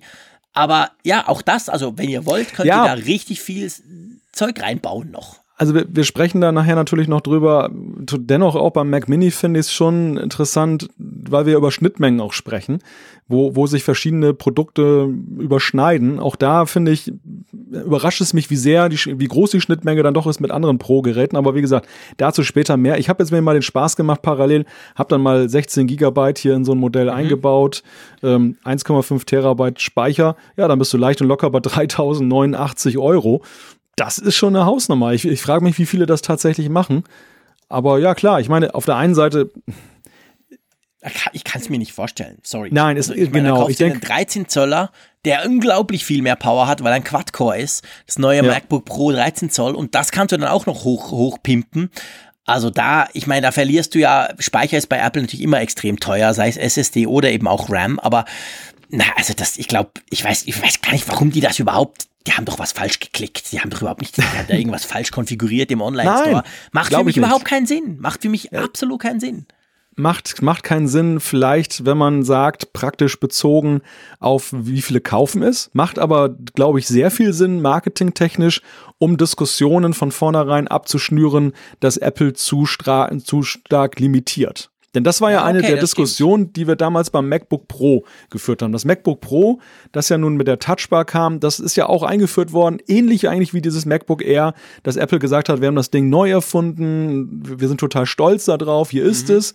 Und dann ging ja gleich die Diskussion los, A, Arbeitsspeicher, aber auch B, es, es gab auch viele andere Komponenten, wo dann eben gesagt wurde, naja, für Pro-Bedürfnisse kann ja, man ja gar nicht genug aufrüsten und so weiter und so fort. Und ich glaube, das ist vielleicht eine Lehre, die Apple daraus gezogen hat, dass man solchen Diskussionen am besten vorbeugen kann, indem man einfach irrsinnig viel anbietet, Build to mhm. Order. Ich weiß jetzt nicht, was für ein Aufwand das für Apple ist, sowas dann so weit aufzubohren. Vielleicht gar nicht mal so groß, weil sie halten die Komponenten, halten einen bestimmten Umfang bereit Zusammengebaut muss es werden muss es eh. Also das ist dann sowieso bei Build to Order so. Der Aufwand entsteht so oder so. Und du, du, du hast aber eben, du erwächst den Eindruck, wow, ich kann mit, ich kann das konfigurieren bis zum geht nicht mehr, die ganze ja, Geschichte. Und das, glaube ich, ist die Intention. Weil ich kann mir auch ehrlich nicht vorstellen, dass da wirklich so riesige Absatzmengen von 1,5 Terabyte Modellen daraus Ich meine, das hat man ja, das geht ja in eine ähnliche Richtung. Das hat man ja beim iPhone 10R. Wir werden nächste Woche oder übernächste in der Folge dann mal über das iPhone R noch ein bisschen genauer sprechen. Aber da hat man es ja auch gesehen, die, die zuerst weggingen, waren die ganz klassischen Base, die Standardmodelle mit 64 Gigabyte. Die, die, wurden zuerst mal am meisten gekauft. Einfach weil, wenn du eben nicht das super, super duper MacBook Pro kaufst, ich denke beim R wird das ähnlich sein halt. Dass man sagt, hey, ich nehme einfach Standard, weil ich will, ich will meinen Rechner für alles, ich gehe damit auf an die Uni oder wohin auch immer. Aber es ist spannend, dass sie es anbieten. Ich gebe dir völlig recht. Also kann natürlich gut sein, dass sie denken, hey, da gibt's irgendeinen, der sagt, okay, weil es leichter ist und weil es halt das R ist und weil es so schön looks, anders aussieht, nehme ich das und mache es hoch. Ja, kann gut sein. Ich meine, beim Chip ist es ja anders. Da hat man ein bisschen weniger Auswahl bei der Konfiguration, muss man sagen. Ja. Äh, eigentlich praktisch keine, oder? Wenn ich das richtig gesehen habe. Ja, ja, das ist, das ist wiederum der, der, der kuriose Das ist typisch R wieder. Das ist wieder typisch R. Also du kannst zwischen zwei Großmodellen oder Modelllinien ja wechseln ja. oder wählen. Du kannst eben sagen, du, du nimmst ähm, den, ich gucke gerade mal, ja, du, du hast eigentlich die Chance, da geht's aber um den SSD-Speicher eigentlich. Ja, die sind eigentlich identisch, für, ja. Für, für 1300, also 1400 Franken äh, hast du die 1,6 ja. Gigahertz mit, mit 8 und 128 Gigabyte SSD und das andere Ding, das dann so knapp 300 mehr kostet, 250 mehr kostet, das hat ja genau den gleichen Prozessor. Die, also genau, die CPU ist sogar tatsächlich anders. identisch. Das ist noch ich, bemerkenswerter, weil genau. da gab es ja durchaus auch schon mal dann eben die, die Möglichkeit, die kannst du sagen, auch nicht tauschen. Also du kannst nee. dann den Arbeitsspeicher vergrößern, du kannst eben, wie gesagt, an der SSD rumschräubeln, aber der, der Prozessor ist immer der gleiche. Es ist ein i5, achte Generation, also neueste Generation mit 1,6 Gigahertz, ein Dual-Core, also kein Quad-Core wie in den MacBook Pro-Modellen. Ähm, ja, also das, das ist dann wieder typisch MacBook Air eigentlich. Passt, oder? Ja, und vor allem ist es da auch dann schwieriger, Auswahl anzubieten. Also man könnte jetzt ja sagen, warum bieten die nicht auch einen i7 an jetzt? Weil wenn mal, wenn jemand sein, sein Gerät mit 16 Gigabyte und 1,5 Terabyte Speicher, ähm, also SSD-Speicher dann hochpimpt, der hat doch eigentlich schon fast Probedürfnisse, warum dann nicht auch ein entsprechender Prozessor? Aber ich mhm. glaube, das ist einfach, dann, dann kommt so ein Gerät auch schnell wieder in Problemlagen, was Thermik angeht und solche Sachen. Kann es das stemmen? Ja, Während stimmt. beim Speicher ist es ja völlig Wumpe. Also, das ist nur eine Frage von, passt es dann auf diese Komponente drauf, die da eingebaut wird, platzmäßig einfach. Ja. Aber der, der wird jetzt ja nicht heißer oder, oder irgendwie, oder läuft rot an jetzt der Speicher, sondern das, das, das ist dann nur eine Frage dann eben der Bestückung mit den Chips und halt, ja, eine Preisfrage Nachfrage für den Nutzer. Und ja, ja da hört es dann wieder auf mit, mit Build to Order. Das ist aber wirklich ein, ein witziger Kontrast, weil äh, auf der einen Seite so eine unglaubliche Bandbreite und auf der anderen Seite eine so einfache Vorgabe. Ja, genau, das ist wirklich witzig. Ja, was haben wir so an Anschlüssen bei unserem schönen neuen MacBook Air? Zwei Thunderbolt. That's it, oder?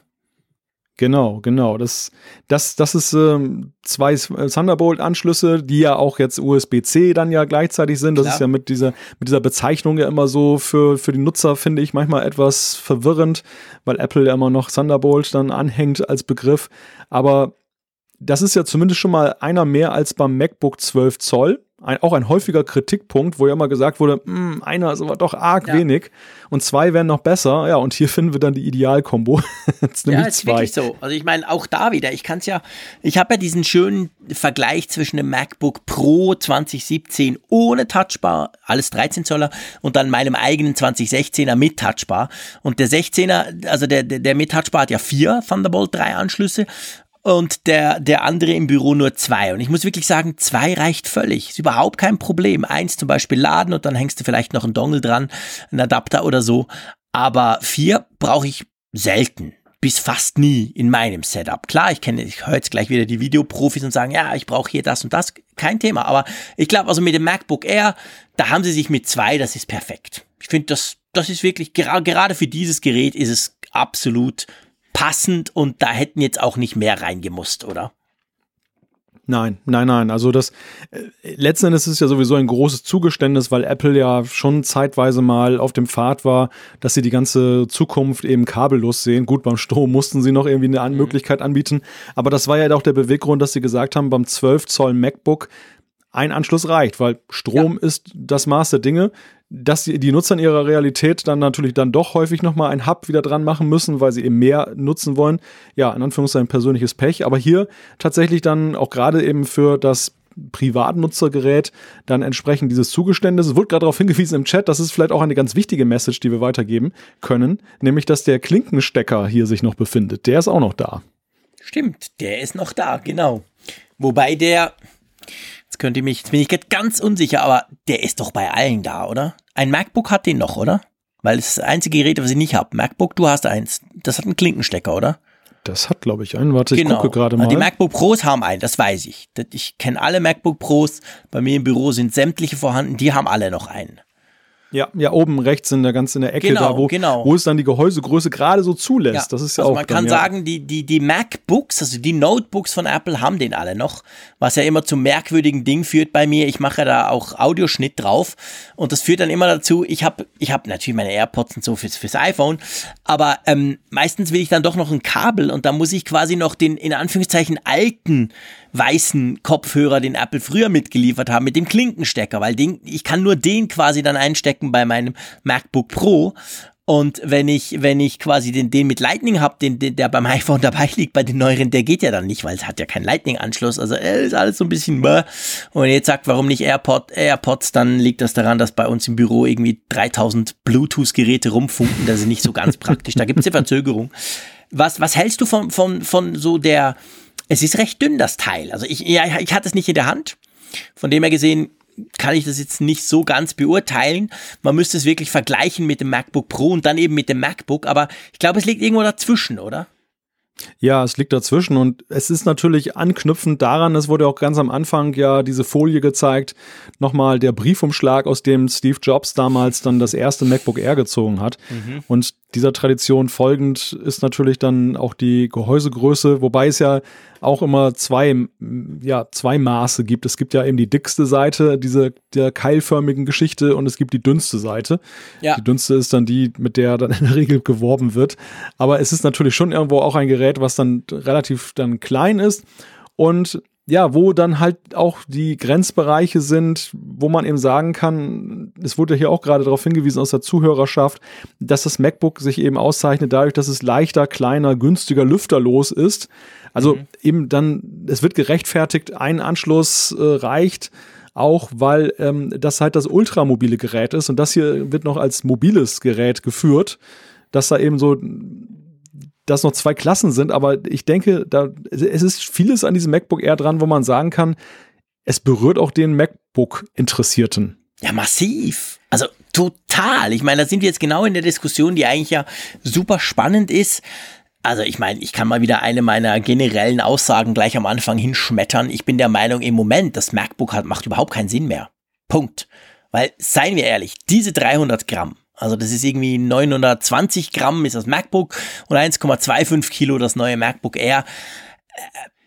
Also da wage ich mal zu behaupten, selbst ich, der extrem affin ist, was das anbelangt, das spielt doch keine Rolle. Und dann aber gleichzeitig ist es natürlich so, dass sie preislich ja absolut genau gleich sind. Das MacBook ist, glaube ich, sogar 100 Euro teurer zum Einsteigen. Also das ist für mich schon, also ich muss dir ganz ehrlich sagen, das MacBook, das stelle ich so ein bisschen in Frage. Oder wie siehst du das? Ja, also da kann um ich jetzt mich mal bei dem Vergleich zu bleiben. Wir können ja nachher ja. noch nach, nach oben quasi gucken, aber zuerst mal so äh, größentechnisch nach unten gucken. Also Unterschied MacBook und eben dieses neue MacBook Air. Ja, der MacBook-Vergleich, der, der drängt sich ja auf. Einerseits preislich von, den, von der Ähnlichkeit, gleichzeitig auch so von der Frage des, des Nutzers, wer wird damit angesprochen. Und ein Punkt ist da sicherlich eben auch dieser sogenannte Footprint, diese, diese, mhm. ja, diese Gehäusegröße. Du hast gerade gesagt, die Grammzahl. Klar, die Grammzahl ist auch ein, eine Sache, aber ja, mal Hand aufs Herz, die Dinger sind ja alle heute ziemlich leicht. Also das ist ja, echt genau. Geschmackssache, ob es dann noch ultra leichter sein muss. Wir, wir sind weit weg von diesen Zeiten, wo man zwei Kilo Notebook mit sich rumgeschleppt hat. Und was aber echt eine Rolle spielt, ist natürlich Ultramobilität. Und, und dieser Begriff ist ja nicht fest definiert, sondern eher so Geschmackssache. Hier haben wir eben eine Ersparnis von 17% Volumen, sagte, glaube ich, Apple gegenüber dem vorherigen MacBook Air, was ja vor allem dadurch erreicht wird, dass eben viel Rahmen ums Display noch weggefallen ist. Also dass 13,3 Zoll dann eben reduziert sind auf 13,3 Zoll. Vielleicht ein bisschen mehr noch an den Ecken, aber nicht mehr so drastisch viel mehr wie damals beim MacBook Air. Mhm.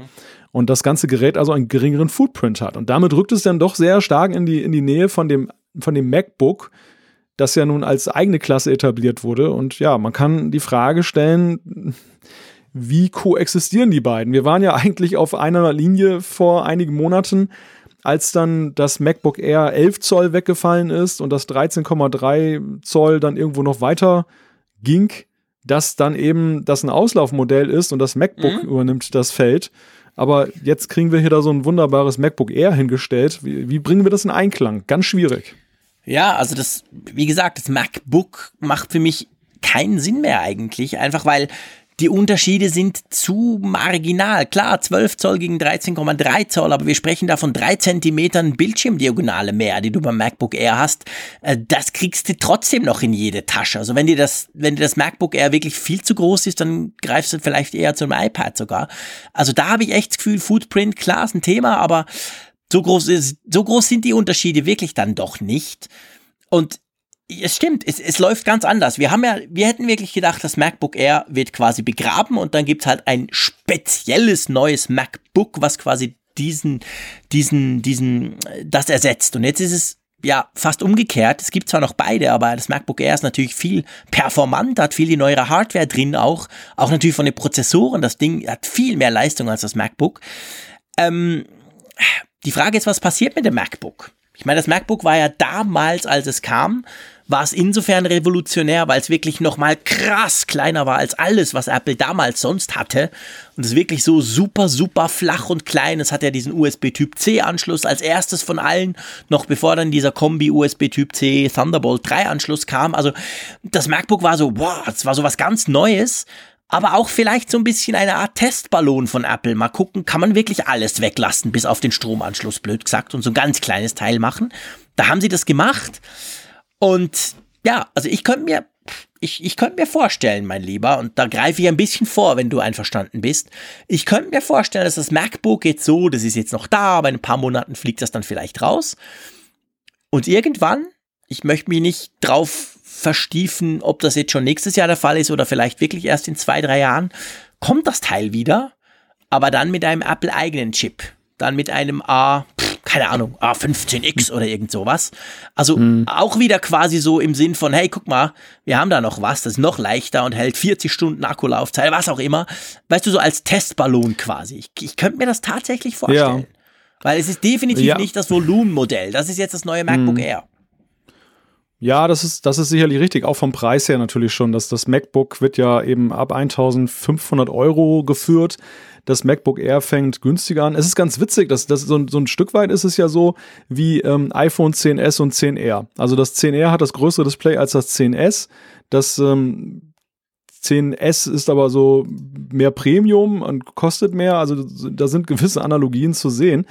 Was aber sicherlich, also was man erstmal sagen muss, ich, bevor ich auf deine Pioniergerät-Theorie eingehe, mhm. das, das MacBook ist ja Nachfolger gewesen auch des, des 11 Zoll MacBook mhm. Air. Das, das MacBook Air ist ja, ich glaube, es ist auch nicht ohne Grund nicht wiedergekommen jetzt in, im 11 Zoll Format. Man hätte ja auch sagen können, okay, neues MacBook Air, da waren dann auch gleich wieder zwei Größen. Sie haben ja bewusst gesagt 13,3 Zoll, weil ich nämlich glaube, dass das MacBook Air, das, das reine MacBook, dann nämlich da in dieser Ultramobilitätssparte und die definiert sich ja auch eben über, über kleine Displaygröße, mhm. dann der Nachfolger des 11 Zoll Gerätes ist, nur halt mit einem ganz anderen Anspruch. Und wenn man so dieses Line-up sich anguckt bei, bei der Apple-Seite, wo die Rechner alle so aufgeführt sind, dann ist es ja auch genauso an Position 1 steht das MacBook, dann kommt das MacBook Air und dann kommt das MacBook Pro. Mhm. Und ich könnte mir vorstellen, dass sie das tatsächlich so in dieser Reihe sehen. Andererseits bin ich natürlich auch nicht ganz abgeneigt, deiner Pionierrolle ähm, oder deiner Pioniertheorie zu folgen, dass, dass ihr das MacBook ja immer so ein Vorreiter ist. Mhm. So, ich meine, sie haben es ja auch präsentiert wie das MacBook Air nach dem Motto, okay, wir revolutionieren das Notebook mal wieder. Und jetzt ähm, ist es halt super schlicht, äh, es, es fallen alle Anschlüsse weg oder fast alle und dass sie vielleicht dann sagen, okay, und das ist jetzt dann das nächste Mal revolutionieren wir mit eben dem, dem Change von dem x86-Prozessor weg zum ARM-Chip. Ja, denkbar, möglich, alles, alles denkbar. Würde sich auch gerade bei dem Gerät anbieten, weil es ja auch irgendwo in der Schnittmengenphalanx ist, noch zum iPad Pro.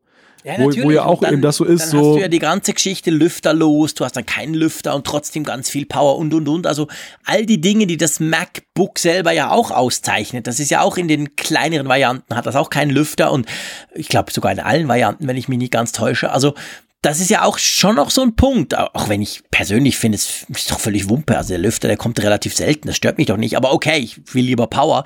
Also genau wie du sagst, Ultramobilität. Und das würde eben schon passen, wenn dann Apple vielleicht wirklich tatsächlich mit diesem Gerät als erstes dann diesen Switch macht, von dem ja doch viele ausgehen und der mich auch so ein bisschen bestätigt hat anhand dieser Keynote, da kommen wir nachher beim iPad dazu, wie das so präsentiert wurde, dass Apple da durchaus eben Pläne hat, in die Richtung zu gehen. Und da wäre vielleicht das MacBook was. Who knows? Wir werden sehen. Aber ein, ein, ein noch fast spannendere, also eine, wenn ich noch richtig reden kann, eine noch fast spannende Frage finde ich ja die, wenn du das MacBook Air anguckst, da muss man doch eigentlich, was, ich meine, warum gibt's das MacBook Pro ohne Touchbar noch? Ich meine, die haben ja, die haben ja, also das MacBook Pro ohne Touchbar hat den den Prozessor des letzten Jahres, die siebte Generation von Intel-Prozessoren. Das heißt, MacBook Air hat mehr Power. Aber sonst sind die ja praktisch genau gleich. Ich sehe da keinen Unterschied.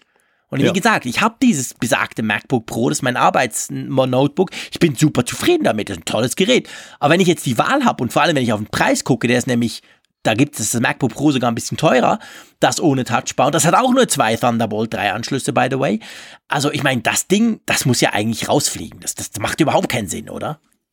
Das sehe ich auch so. Es hatte seine Außer Daseins natürlich, weil man, sorry, außer genau, soll, man kann es, ja. glaube ich, vielleicht natürlich höher konfigurieren. Das ist ein Punkt, den überprüfe ich jetzt, während du was sagst, hm. ob man zumindest das Ding ein bisschen mehr aufrüsten kann. Dann wäre das natürlich noch so ein vielleicht ein Grund. Ja, das äh, ist wahrscheinlich auch dann der Grund, warum es tatsächlich drin geblieben ist, denn es erfüllt ja dann eher noch die Pro-Bedürfnisse, wahrscheinlich auch was den Prozessor angeht. Ja. Und war ja ein Zugeständnis an alle Pro-Nutzer, die sagen, die Spielerei mit der Touchbar ist mir nicht ein paar hundert Euro mehr wert. Ja, der also einzige da, ist wirklich der einzige Punkt, du hast recht, man ja, kann dieser, einen i7 dieser, einbauen. Dieser, ja, in dieser Restphalanx ist es dann halt noch denkbar. Auf der anderen Seite glaube ich, es hatte so grundsätzlich in seiner Scharnierfunktion, seine Daseinsberechtigung seinerzeit, als das MacBook Pro vorgeführt wurde. Andererseits jetzt schmälert es sich natürlich schon sehr stark durch diese Konkurrenz von unten. Also dass das, mhm. wenn, wenn es nicht wirklich um den Prozessor geht, und das ist vielleicht auch der springende Punkt, warum wir keinen Core i7 hier konfigurieren können, neben vielleicht den Thermik-Fragen. Aber wir haben ja vorhin festgestellt, hm, nur der i5, in Anführungszeichen, nur i5 reicht ja für die meisten. Aber naja. warum nicht der i7 als Build-to-Order-Option? Das ist wahrscheinlich genau der springende Punkt, um nämlich dann dem MacBook Escape, dem MacBook Pro Escape sozusagen noch seine Restdaseinsberechtigung zu geben. Ja, ja, das ist genau der Punkt. Also wahrscheinlich ist das genau das. Ich weiß jetzt nicht, wie es grafisch technisch aussieht, ob die Intel Iris 640er, ob die vom MacBook Pro ohne Touchbar mehr Power hat als die, die UHD 617er von Intel, die da im, im MacBook Air drin ist. Keine Ahnung, aber das wird es wahrscheinlich sein und, und vielleicht wirklich auch thermisch. Du hast natürlich recht. Ich meine, ich kann in das nicht touchbar MacBook Pro tatsächlich einen Core i7 einbauen. Zwar noch letzte Generation, aber okay, das kann ich tun. Witzigerweise kann ich dafür dann die SSD nur auf 1 Terabyte Speicher erweitern, was irgendwie auch keinen Sinn macht. Beim MacBook Air geht's auf eineinhalb. Ja. Also man sieht schon, ich meine, man sieht, wie wir hier rumeiern. Man sieht, dass da schon, ich sag mal, zum Teil eklatante Überschneidungen sind, die sich nicht so ganz erklären lassen, oder? Ja, es geht hier wirklich schon um Feinheiten und deshalb muss man mhm. auch genauer hingucken. Äh, wir sind es ja eigentlich eher gewöhnt von aus früheren Zeiten, dass man wirklich so klare Gräben hat zu den, zwischen den Geräteklassen. Ja. Dass du klar sagen kannst, okay, das ist das Einsteigergerät, das ist das Mittelklassegerät, das ist das Pro-Gerät. Und da ist viel Luft nach oben und unten und wie du gerade auch aufgezeigt hast, dann auch manchmal witzige witzige äh, Konfigurationsunterschiede, dass man das eine noch einen halben Terabyte größer dann eben pimpen kann, dass das andere aber dafür den besseren Prozessor hat. Also da muss man wirklich schon sehr genau seine Bedürfnisse kennen und einordnen, was man haben will, um dann eben dann zu der richtigen Entscheidung zu kommen, was man da kauft. Ja, das stimmt so. Ich meine, der Max Snyder hat uns gerade geschrieben auf äh, Apfelfunk Live quasi, der, der uns gerade live zuhört, hat geschrieben, dass das MacBook Pro hat mehr Bums. Und ich meine, das ist sicher so. Der Prozessor ist natürlich per se schon mal schneller getaktet. Der ist auf 2,3 standardmäßig, der andere nur auf 1,6 vom MacBook Air. Andererseits ist der 1 auf 1,6 eben der, die, eine Generation neuer. Also, mh, hm, das müsste man mal noch testen, wie das genau aussieht. Aber die zwei, die, ich, ich glaube, die zwei machen sich schon ziemlich Konkurrenz da, die beiden. Und das wird spannend zu sehen, was Apple damit tut. Also ob es dann nochmal einen Nachfolger vom MacBook Pro ohne Touchbar gibt, der vielleicht noch ein bisschen besser, preislich eher ans mit Touchbar hochrückt, vielleicht eben auch Quad-Core kriegt, weil alle MacBook Pros haben ja diese neuen Prozessoren bekommen, außer eben dieses ohne Touchbar. Das war so ein bisschen die Enttäuschung im Sommer, weil ich das eben auch ein cooles Gerät finde. Also ja, das ist spannend. Also da, da, da sieht man, da ist noch irgendwie Interpretationsspielraum drin. Aber das werden wir ja sehen. Vielleicht fliegt er auch einfach mal irgendwann raus, oder? Ja, alles denkbar. Ich meine, das ist, nichts ist in Stein gemeißelt. Und ähm, es muss ja nicht immer so sein, dass, dass Apple gleich den großen Care ausmacht. Nein. Gerade weil das, das Mac-Line-Up ja auch sehr genau beäugt wird. Das, ich meine, man muss ja auch sehen, die Symbolik dieses Events war ja auch Bekenntnis zum Mac. Ja. Tim Cook hat einmal mehr gesagt, wir lieben den Mac, die Nutzer lieben den Mac, wir wissen das. Und ähm, es kommt natürlich dann immer, oder es kam ja damals schon komisch mit dem MacBook Pro, wenn dann eben ein tolles neues Gerät präsentiert wird, auf der anderen Seite dann eben mit dem Drahtbesen hinten dann der, der Store ausgefegt wird. Mhm. Und auch diese Angriffsfläche bietet man nicht, sondern man bietet sehr viel Mac. Also egal, für jeden Geschmack ist ein Mac da. Und auch wenn das aus äh, betriebswirtschaftlicher Sicht für Apple dann oder warenwirtschaftlicher Sicht dann teilweise ein bisschen absurd ist, aber man kann das ja besser später korrigieren. Man kann ja viel besser ja. sagen, okay, wir gucken uns mal an, wie es läuft, was die Leute bestellen. Und wenn wir feststellen, okay, das äh, MacBook Escape verkauft sich gar nicht mehr, dann ist es ja auch viel be besser zu rechtfertigen, dann, weil auch die Leute einfach vom Gefühl her merken, dass es nicht mehr geht, wenn es dann plötzlich weg ist. Ich meine, wir, wir selber ertappen uns ja auch mal wieder hier, dass wir sagen, hm, das Produkt ist ewig schon im Line-Up noch drin, also wenn das jetzt wegfällt, kein Verlust und, und äh, deshalb, das, das können sie so fahren und dann, dann läuft es wahrscheinlich für sie auch einfach besser. Ja, das denke ich auch. Apropos besser laufen, ähm, wie sieht's farbtechnisch aus? Da haben wir eigentlich keine Überraschung beim neuen MacBook Air, oder? Äh, eigentlich nicht, aber höchstens der Gestalt, dass das eben Rose Gold äh, out ist. Also das, das gab's ja, gibt's ja beim MacBook ich weiß gar nicht, ob es das nach wie vor noch beim MacBook. Ich gucke gerade mal, aber noch. Ja, es da, noch. da hatte man ja vier Farben zur Auswahl, eben Space Gray, Silber, Gold und ähm, Rose Gold. Mir ist damals schon aufgefallen, als ich mir das MacBook gekauft habe, dass du tendenziell eher Rose Gold Geräte mit Rabatt kriegst, was, was darauf hindeutet, dass sie wohl nicht zu den nachgefragtesten Geräten gehören. Und wenn ich jetzt sehe, dass eben das MacBook Air wo man ja jetzt dann eben die Karten neu mischt, komplett überarbeitet, dann hätte man ja auch dann das Farbline-Up entsprechend ja anpassen können, dass es das nur in den drei Farben Gold, Silber und Space Grau gibt, mhm. dann kann man sagen, Rose Gold ist wohl eher so eine Liebhaberfarbe. Ja, ist übrigens auch beim MacBook, beim MacBook inzwischen jetzt so, da, da gibt es auch nur noch drei. Es gibt nicht mehr vier. Oh. Also hast du auch nur noch Gold, äh, Space Gray und Silber. Ich nehme mal an, das haben sie gestern gewechselt. Ich weiß nicht, wie es vorher war. Ich habe jetzt schon länger keinen MacBook mehr angeguckt im, im Online-Store. Aber da sind auch noch drei. Ich habe die jetzt gerade verglichen ja. da.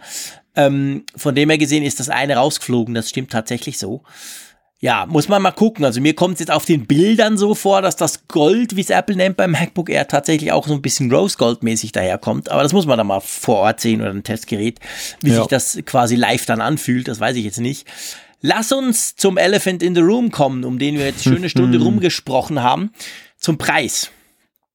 Ähm, wir ja auch, nicht nur wir, aber wir zumindest auch, haben ja einiges über den Preis im Vorfeld auch diskutiert. Wie müsste das denn sein bei so einem MacBook Air? Wir haben ja oft gesagt, komm, das ist ein MacBook und dann günstiger.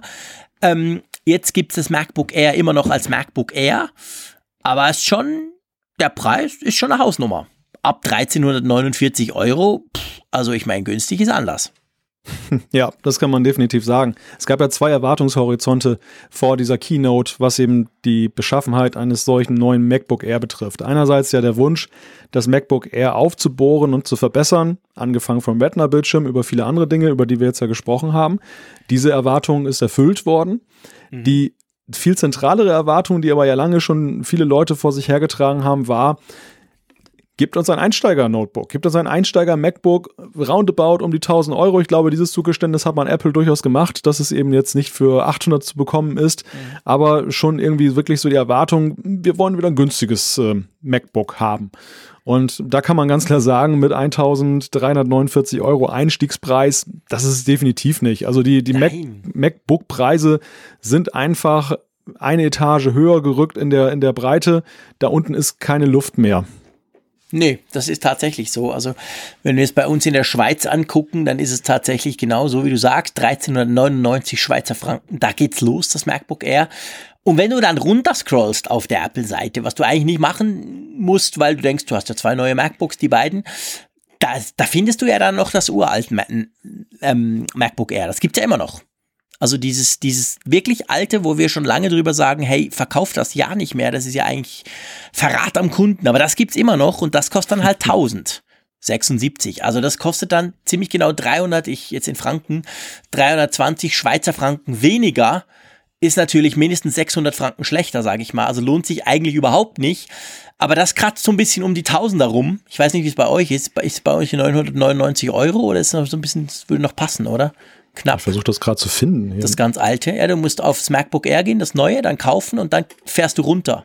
Eben ah, das, was eigentlich ja, niemand macht. Ich sehe es. Genau. Ich sehe es. taucht ja, aus der Tiefe so was Silbriges aus, mit riesen, genau. mit großem Rand ums Display. Was Historisches, was Historisches genau. plötzlich.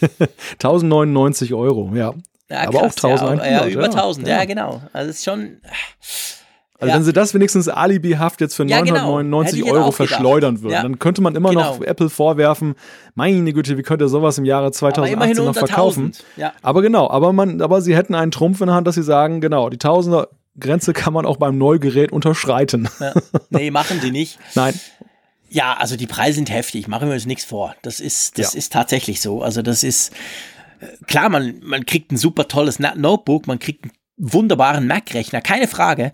Aber das ist halt heftig. Also ich meine, ja, es ist wirklich, wir kommen nachher dann beim Mac Mini nochmal zu der Diskussion wieder.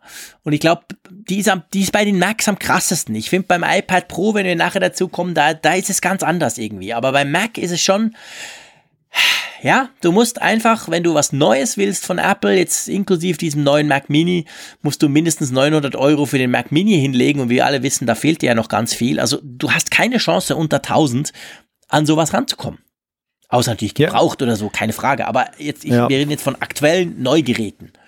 Ja, wir gehen, wir gehen einfach mal davon aus, dass Apple ein Interesse haben müsste, Leute auch wirklich als Direktkunden an die Hand zu nehmen und in, in ihr Universum zu führen. Und äh, Einstieg ist out, muss man ganz klar sagen. Also das, das, auch das war eine klare Aussage, die von diesem Event ausgeht, weil der Mac Mini als einziges Einstiegsgerät nun in eine andere Klasse gewechselt ist, weil dieses MacBook Air, was so eine, ja, nicht, es war am Anfang ja auch nicht das günstige Ding. Das muss man ja auch mal sagen. Das MacBook Air, als es eingeführt war, war ja eher das teurere, war sehr innovativ. Ja. Aber zwischenzeitlich so flach, ist es dann genau. zu, Genau, aber zwischenzeitlich ist es zum günstigen geworden, gewissermaßen, zum Inbegriff des günstigen, was ja auch ja. dann daran lag, dass die anderen technologisch dran vorbeigeeilt sind. Aber ja, das ist einfach, Apple hat da kein Interesse dran. Sie sind so selbstbewusst, was sie vielleicht auch sein können bei ihren Zahlen, dass sie sagen, wir haben es nicht nötig. Wir haben es nicht nötig. Ja. Wir wollen das nicht. Die Leute sollen den Preis hinblättern. Dafür kriegen sie entsprechende Qualität geliefert. Und wer die Qualität zum günstigen Preis haben will, muss halt gebraucht kaufen. Dann spart ein paar hundert Euro und kommt vielleicht unter die tausend. Aber es ist natürlich, ja, wenn ich jetzt so an bestimmte Zielgruppen denke, schwierig. So mhm. Studenten zum Beispiel. Ja, genau. Das, genau wenn ich mir jetzt vorstelle, ich bin jetzt der Vater, der jetzt einen Studenten, einen, einen Sohn hat, der Student ist und der möchte jetzt dann das MacBook Air haben, hm, da kriege ich ganz schön große Augen, wenn ich den Preis sehe. Ja, ja, genau. Das ist definitiv so. Der Raphael Zeyer, inzwischen, glaube ich, in, in New York am Flughafen, hört uns tatsächlich auch wieder live zu, hat noch geschrieben, dass von der Gold, wegen der Farbe, hat noch geschrieben, dass ähm, das, das sei so ein bisschen wie bei der, der goldigen, also bei der Alu-Version in Gold der Apple Watch der neuen diese, dieses Gold. Das ist eben nicht so ein, ein knalliges Gold, sondern ein bisschen anders. Und er hat gefahren, er, ihm hat sehr gut gefallen. Er hat die ja schon in der Hand gehabt. Er würde tatsächlich das Goldige nehmen. Spannend, ja. Ich bin gespannt drauf, die da mal in die, die Hände zu kriegen. Ja, also Preis, äh, ich, ich glaube, das kann man schon so sagen, oder? Preis ist ja eigentlich eine Enttäuschung, oder? Weil MacBook Air hatte man doch schon halt das Gefühl, aber du hast recht, am Anfang war es nie so, aber inzwischen im Lauf dieser vielen Jahre, wo es diese MacBook Airs gibt, hatte man irgendwie das Gefühl, das ist doch eigentlich günstig. Und mhm. das ist es definitiv nicht. Also es geht eigentlich Nein. auch da wieder so ein bisschen back to the roots, weil das erste MacBook Air, wie du sagst, das war so revolutionär, es war aber unglaublich schweineteuer. Und so weit würde ich jetzt nicht gehen, aber es ist definitiv nicht günstig. Na, es ist weit weg vom günstigen Modell mit 1349 Euro. Also man hätte vielleicht noch rumdeutscheln können, wenn es bei 1049, bei 1149 gewesen wäre, aber da ist auch dann Schluss. Und alles, was darüber ist, ja, muss ich einfach sagen, es ist ein teurer Spaß und ja. ähm, Apple hat sich da voll auf Premium festgelegt. Genau. Lass uns zum nächsten Mac. Es ging am Anfang wirklich nur um Macs, das ist ja schon noch cool, kommen und zwar zum Mac Mini. Ich glaube, das Wichtigste, was man sagen muss, es gibt ihn noch wieder neu. er lebt sozusagen. genau, er lebt. Der Mac Mini lebt. Ja, er, feierte vor gar nicht so langer Zeit ja äh, Jubiläum, nämlich der, der Zahl der Tage, die er nicht aktualisiert wurde oder in irgendeiner Weise weiterentwickelt wurde und war ja dementsprechend auch ein heißer Kandidat dafür, ihn abzuschreiben. Auch wir waren uns ja nicht so ganz sicher, ob er noch ein Weiterleben hat, äh, weil wir uns ja auch mal über die Frage unterhalten haben, welche Rolle spielt er, welche Zielgruppe hat er. Und er war eben ja sehr, sehr lange Zeit das günstige und zugleich modulare Einstiegsgerät. Man konnte seinen alten Bildschirm und seine Tastatur und seine Maus weiterverwenden, mhm. äh, um in die Mac-Welt einzutauchen. Auch bei mir war es ja so, dass mein erster Mac ein Mac Mini war. Ja. Und äh, diese, diese Funktion einerseits, dass er lange nicht geupdatet wurde, hat ihn nicht attraktiver erscheinen lassen. Gleichzeitig eben auch die, die Sache, dass eben das Notebook eigentlich der, der Desktop-Computer der Wahl ist, hat ihn dann auch etwas entwertet. Und Apple hat sich da auch augenscheinlich ja schwerwiegend Gedanken drüber gemacht. Und ja. ja, wie wir schon vermutet haben oder wie wir aus der Gerüchteküche entnommen haben, es geht Richtung Pro, oder? Absolut. Also das Ding ist erstens in Space Gray, also nur in Space Gray zu haben. Klar kann man die anderen Macs auch in Space Gray konfigurieren, aber die, die es eben nur in Space Gray gibt, das sind quasi die Profi-Varianten. Ähm, das war schon mal ein Statement, ganz klar. Und dann ist es, ja, es ist so, wie du sagst. Also das Ding äh, ist natürlich massiv, hat massiv mehr Kraft, mehr Power drin. Schon gleich eigentlich in der Anfangskonfiguration oder zumindest dann im, im nächstgrößeren Modell und spricht dadurch potenziell eine ganz andere Käuferschaft an. Vorher war es, wie du sagst, mal so, ich will mal schnuppern, mal gucken, was man so mit so einem Mac machen kann. Ich habe auch schon gehört, viele sprechen von diesem Mac da. Muss ich mal ausprobieren, kaufe ich mir einen Mac Mini, hänge ihn an meinem PC-Bildschirm und gucke mal. Äh, ich glaube, diese Funktion, äh, ja, keiner kauft für 1000 Euro einfach mal einen Mac zum, zum Gucken, oder? Beziehungsweise, ja, vielleicht schon, aber da, das war vorher so, ja, der ist ja nicht teuer, also gucke ich mal. Die Funktion hat er definitiv verloren, oder? Ja, definitiv. Und Apple bewirbt ihn ja auch in keiner Weise mehr in der Richtung, dass er irgendwie eine Einstiegsdroge sein könnte, sondern eher ja in der Richtung, dass er Pro-Bedürfnisse abdeckt. Also wenn ich auf die Website gucke, sehe ich zum Beispiel eben das Szenario, ich bin ein Entwickler und ich, ja. ich entwickle auf dem MacBook Pro möchte aber zum Beispiel irgendwelche automatisierten Tests machen mit Xcode und dann mache ich, dann setze ich so einen Xcode-Server da auf, auf diesem Mac Mini. Bildschirmlos womöglich sogar, dass ich dann einfach über Bildschirmfreigabe da reingehe in das Ding. Also in die Richtung geht es ganz klar.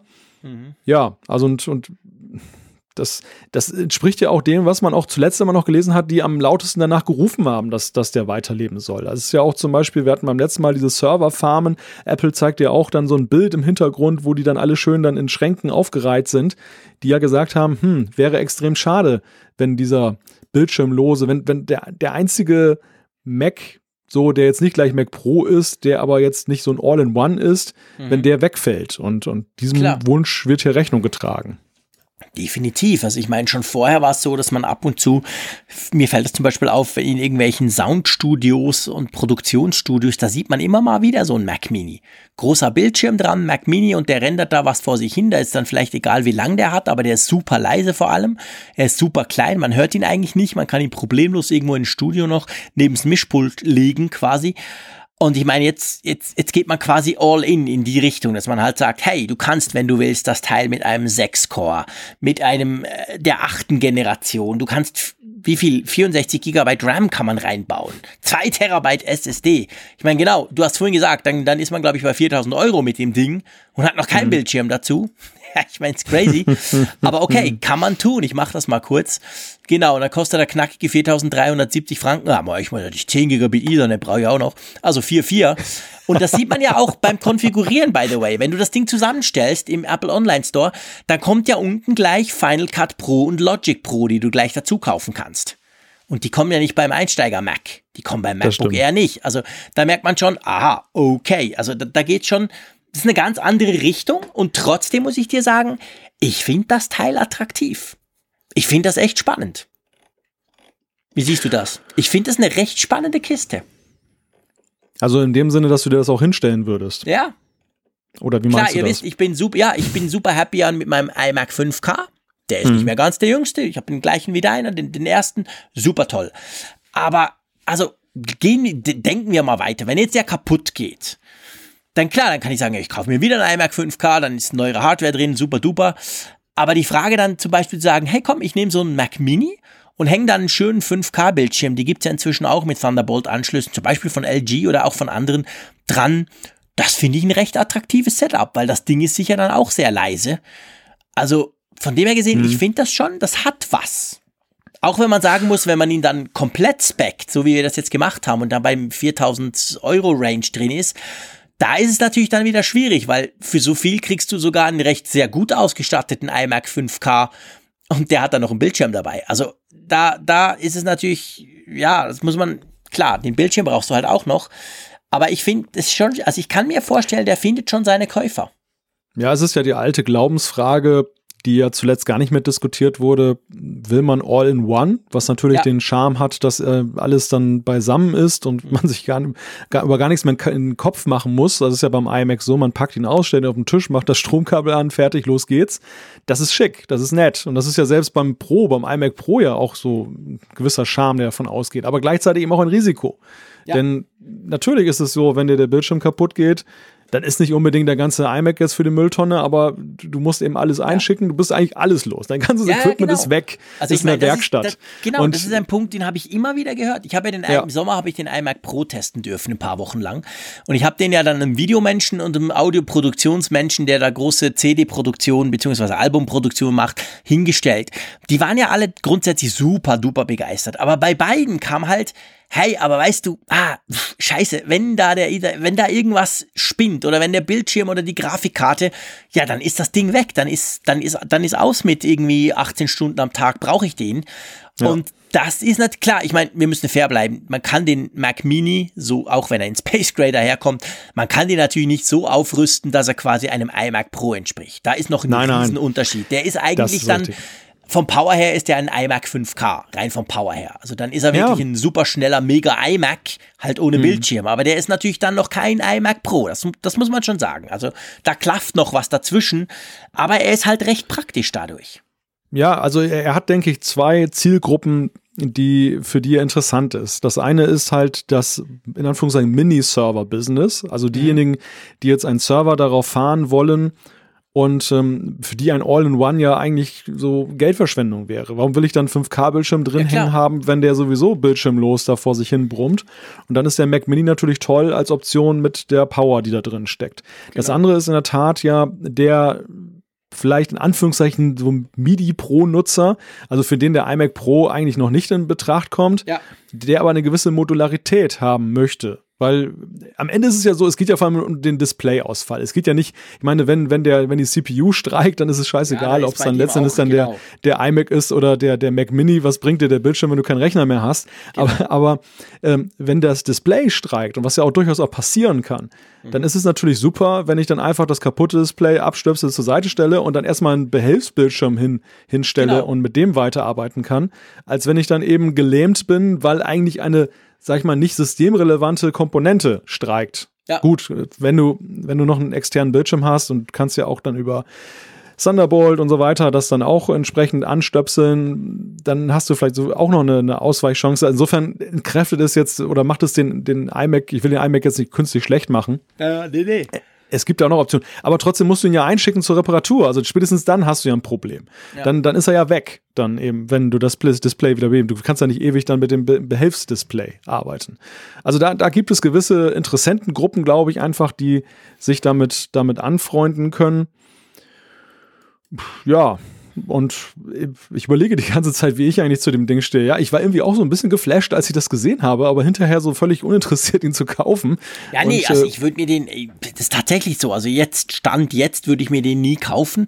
Und wahrscheinlich auch wenn, Gott, ich will es ja nicht hoffen, wenn meine iMac jetzt plötzlich sterben würde, ich würde trotzdem wieder zum iMac greifen, weil, weil rein, wenn du, wenn du guckst, was du kriegst fürs Geld, ist der iMac nach wie vor attraktiver. Keine Frage. Also wenn du den, den Mac Mini ein bisschen aufrüstest, bist du schnell mal bei 2000 Euro. Und dafür kriege ich auch schon iMac.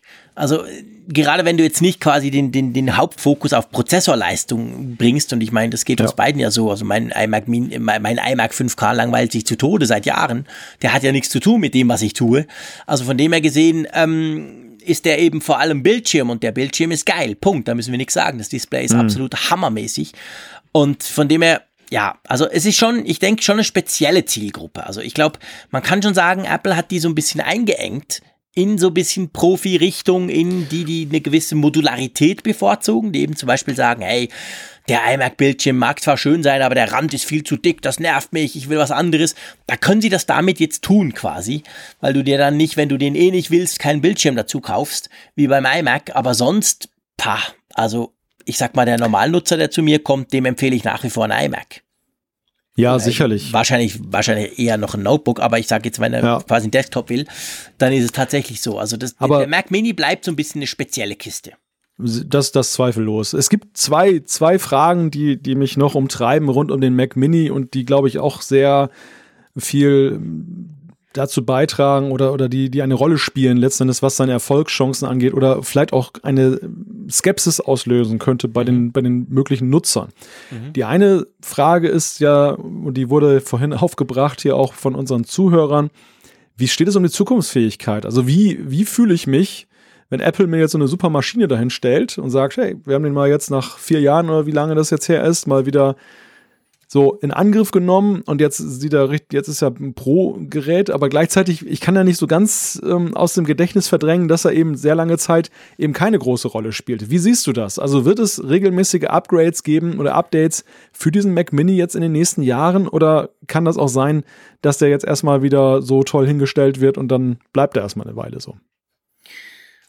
Das weiß nur Apple, falls sie es überhaupt wissen. Vielleicht weiß es nicht mal Apple. Ähm, aus der Vergangenheit auf die Zukunft zu schließen, ist natürlich bei, bei, bei, bei, bei Max, oder ist ganz generell, aber wir wollen nicht philosophisch werden, ist bei Max natürlich ist schwierig. Also, das könnte man auch bei MacBook Air sagen, natürlich quasi. Ja, guck mal, sechs, fünf Jahre nichts passiert. Nee, das kann ja nichts sein. Das, ich glaube es nicht. Ich glaube Apple schon, dass sie eigentlich eher dann auch mal ein Gerät halt auslaufen lassen, was sie auch ab und zu tun.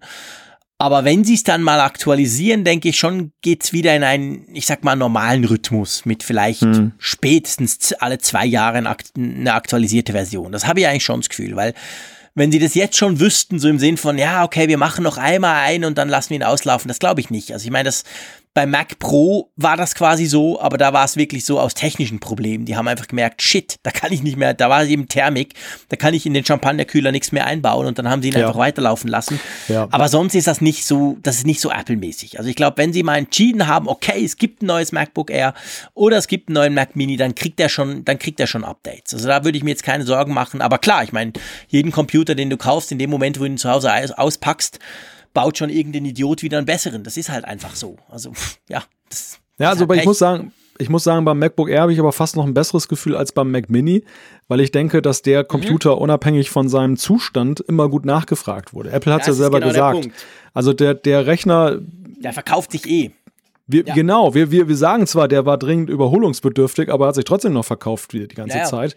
Und ähm, jetzt kriegt er eher noch. Uns hört. Ja, genau, das Schlimm ist das. Aber genau. jetzt, kriegt, jetzt kriegt er eher noch, noch einen zusätzlichen Schub, dadurch, ja. dass er aktualisiert wurde. Und da steht eigentlich völlig außer Frage, dass das eben Apple mit diesem Gerät noch Pläne hat. Bei Mac Mini ist es ja so, wir haben ja auch einen, einen, einen Orientierungswechsel. Wir haben jetzt hier also ein altes Konzept, was man nicht mehr aktualisiert hat, ist hier auch ja ein Stück weit ausgelaufen. Natürlich, die Marke wird weitergeführt.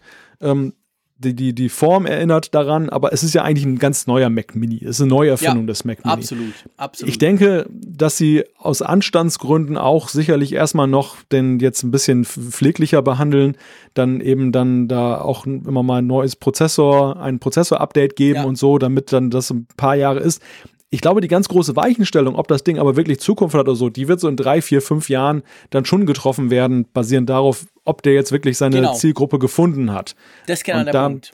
Also, da, sag mal, eine, für eine mittelfristige Kaufentscheidung kann man sicherlich hier zugreifen, wenn man langfristig darauf setzen will. Ja, das ist eine Wette auf die Zukunft, aber gut, das, wie du schon sagst, ist, man kann bei keinem Computer letzten Endes dann solche Fragen letztgültig beantworten. Da muss man halt auch mal in sich gehen, was man selber denkt, wo das, das ja. Ding steht. Die zweite Frage, ist natürlich anschließend auch, was wir beim MacBook Air hatten, der Preis. Also die, wir bekamen hier auch vorhin noch da den Hinweis auf eine Preisgegenüberstellung, die jemand gemacht hat, der einfach mal geguckt hat, altes Line-up, neues Line-up. Mhm. Und da sehen wir ja eine muntere Bandbreite von plus 20 bis plus 60 Prozent, was die Abpreise angeht. Und der Mac Mini ist da federführend mit plus 60. Okay, ist erklärlich, weil jetzt ganz andere Kategorie. Aber dennoch, also der, der große Preisanstieg. Was denkst du in Bezug auf den Mac Mini? Ja, eben, der Mac Mini wird ganz neu positioniert und der positioniert sich natürlich auch durch den Preis. Es reicht nicht, wenn du den, ich sag jetzt mal salopp, wenn du den äh, in Space Gray anpinselst und sagst, hey, guck, das ist der neue Mac Mini für Profis, sondern sie ziehen das wirklich preislich auch durch. Das ist tatsächlich so. Das Teil ist deutlich teurer jetzt. Dadurch für ganz, ganz viele überhaupt nicht mehr attraktiv. Ähm, das machen sie schon ganz bewusst also klar, man kann immer diskutieren, ja, Prozessor etc. Da sind natürlich gewisse Kosten, um die kommt Apple nicht rum, aber grundsätzlich ist, sind sie natürlich sonst in der Gestaltung relativ frei. Und der Mac Mini ist teuer. Das ist tatsächlich so. Also der, auch der Einsteiger, der ist ja unter 1000 Euro, aber trotzdem, ich meine, auch wenn du den kaufst, eben, du brauchst noch einen Monitor, du, du brauchst einfach noch ein paar Sachen dazu. Also von dem her gesehen, das ist definitiv kein Einsteigergerät mehr. Weder von der Hardware, aber eben vor allem auch nicht von, vom Preis. Ja. Es gibt kein Einsteiger-Mac mehr, wenn wir Einsteiger mit gleich günstig zu, gleichsetzen quasi. Muss man sagen. Muss man, eben, haben wir vorhin diskutiert. Du hast keine Chance mehr, unter 1000 Euro einzusteigen. Wir gedenken heute der Einsteiger-Max. Ja, das ist, ja. In diesem Trauermonat November, der jetzt beginnt. Ja, genau, ja, passt, ja, genau. Also, das ist schon, ja, das ist der Weg, den Apple geht. Also, Apple tut sich noch viel mehr Premium ähm, positionieren, als sie das früher schon gemacht haben.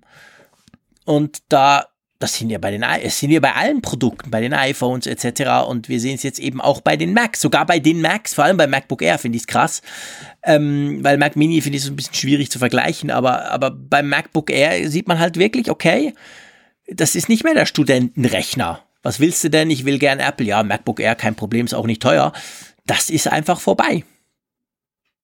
Ja, das kann man so sagen. Also die, die Diskussion ist ja angefangen worden, okay, beim MacBook Pro ging es eigentlich schon los. Da, da ist schon die erste große Debatte geführt worden über die starke Preissteigerung. Beim iPhone natürlich zuallererst, weil das ja auch die größte Verkaufsgruppe dann ist, dann in, in der Bilanz von Apple. Aber wir, wir sehen eben auch, eine, auch da eine Kontinuität. Das ist wirklich jetzt so, es zieht sich durch alle Sparten, dass ja. eben Apple sich da ganz klar auf Premium positioniert was vielleicht auch betriebswirtschaftlich eine vorbeugende Maßnahme ist, um eben dann ja, stagnierenden Zahlen. Ich meine, sie sind sehr erfolgreich. Die Frage ist, wie viel Wachstum ist da nach oben noch möglich für sie in Zukunft in allen Sparten? Und wenn man dann aber gleichzeitig Wachstum generieren will, dann äh, ist das natürlich mit Umsatz. Und das funktioniert ja bei den iPhones ja grandios, muss man ja sagen. Ja, also da, ich mein, da, da fahren sie ja schon große Erfolge mit ein. Ja, ich meine, sie werden ja auch, letztendlich gibt es definitiv keinen Grund, jedes Jahr sein Smartphone zu wechseln. Inzwischen, wie gut die sind. Denk mal früher die großen Schritte, die da von Jahr zu Jahr kamen. Heute sieht das ganz anders aus. Und da kann man natürlich jetzt argumentieren, das weiß Apple, klar wissen sie es. Und da kann man natürlich sagen, okay, dann schicken, setzen wir den Preis halt höher. Und äh, das ist natürlich auch gleichzeitig ein sich, sich, ver, wie soll ich sagen, ich will nicht sagen Teufelskreis, aber ein, ein Kreis, der sich gegenseitig stimuliert, weil die Leute, wenn sie dann mal sowas kaufen und so gefühlt wahnsinnig viel Geld dafür ausgeben, dann behalten sie es erst recht noch länger. Also das ist quasi auf beiden Seiten quasi. Aber ja, also in die Richtung geht's und das haben wir jetzt beim Mac Mini, aber vor allem beim MacBook Air wieder gesehen. Wir sehen es in ein bisschen abgeschwächter Form, aber letztendlich ja auch beim Mac Pro, oder? Äh, Quatsch, beim iPad Pro, sorry, vom Mac Pro war ja nicht die Rede, da kommen wir nachher dazu. Da ist es ja auch so. Aber da finde ich jetzt, um die Einleitung gleich so zu machen, das iPad Pro ist ja eigentlich überhaupt kein es passt in die Tradition von dieser Keynote. Das MacBook Air hat wenig außer dem Namen mit dem MacBook Air von früher zu tun. Der Mac Mini noch fast am ehesten. Aber das iPad Pro, ich behaupte jetzt einfach mal, hat ja eigentlich gar nichts mit dem iPad Pro zu tun, das ich jeden Tag mit mir rumtrage, oder? Kann man eigentlich so krass sagen, oder? Das ist ein Quantensprung. Das ist wie beim iPhone 7 und dann legst du so ein iPhone 10 daneben und denkst, okay. Also so kommt es mir jedenfalls vor. Das ist ja auch der Slogan, mit dem Apple es verkauft. Also sie, sie formulieren ja den Anspruch, das ist eigentlich die größte Neuerfindung des iPads, seit es mhm. das iPad gibt. Ja. Und natürlich ist es das ähm, alleine, das war ja beim iPhone 10 ja auch schon so, wenn man eben diese ikonische, diese, dieses ikonische Aussehen eben nimmt, diesen Rahmen, der nun plötzlich weg ist, also mhm. anders, kleiner ist, viel kleiner. Es fängt ja schon damit an, wenn du dieses Gerät kaufst. Du hattest immer diese Frage, will ich einen hellen Rahmen vorne haben oder einen dunklen? Das war auch so eine Glaubensfrage. Ich, ich stand Ach, selber genau. davor, ja, ja, Dass, dass ich immer überlegt ja, habe, hm, bei Filmen, bei Filmen mhm. sieht es ja irgendwie schöner aus, wenn du einen schwarzen Rahmen hast, weil sich das dann so fügt. Das geht dann so in schwarz über. Ja. Aber grundsätzlich so, sag mal, gerade in der dunklen Jahreszeit, lebensbejahend ist dann eher der weiße Rahmen. Da kriegst du keine Depression. Diese Frage musst du dir nicht mehr stellen. Das ist völlig Wumpe. Also das geht jetzt nur noch um die Rückseite, die ja. im Zweifelsfall eh in der Hülle verschwindet. Und äh, vorne ist jetzt dann noch dieser kleine, dünne, schwarze Rahmen. Und ja, klar, ich meine, es gibt zwei Merkmale, woran man sagen kann, dass dieses iPad Pro sich so völlig abhebt von dem, was vorher da war. Das ist einerseits natürlich diese nahezu Rahmenlosigkeit, das ist aber auf der anderen Seite aber auch ja der Abschied von Lightning, ganz klar. Ja, und ich will, bevor wir darauf eingehen, werden wir natürlich ausführlich diskutieren, diese Geschichte. Aber ich finde auch das Design. Also ich meine, guck dir das iPad Pro mal an. Das ja. sieht ja eigentlich aus wie ein, eigentlich wie ein iPhone 4. Das ja. hat so dieses kantige ja. Design vom iPhone 4 und hat ganz ehrlich gesagt so gar nichts dazu mit diesen runden, lieblichen Formen vom iPad, wie wir sie bisher kennen. Es sieht ja völlig mhm. anders aus. Also nicht nur wegen dem ja. Screen. Klar, das ist das, das, das ist das Merkmal, das am meisten auffällt. Aber man sieht, finde ich, auf der Apple-Seite ganz schön, wenn du auf Apple gehst und dann slash iPad, da siehst du das noch, du siehst natürlich den Screen und du siehst noch in Hochkant quasi. Und das Ding, ja, das Ding ist wirklich plötzlich viereckig. Mhm.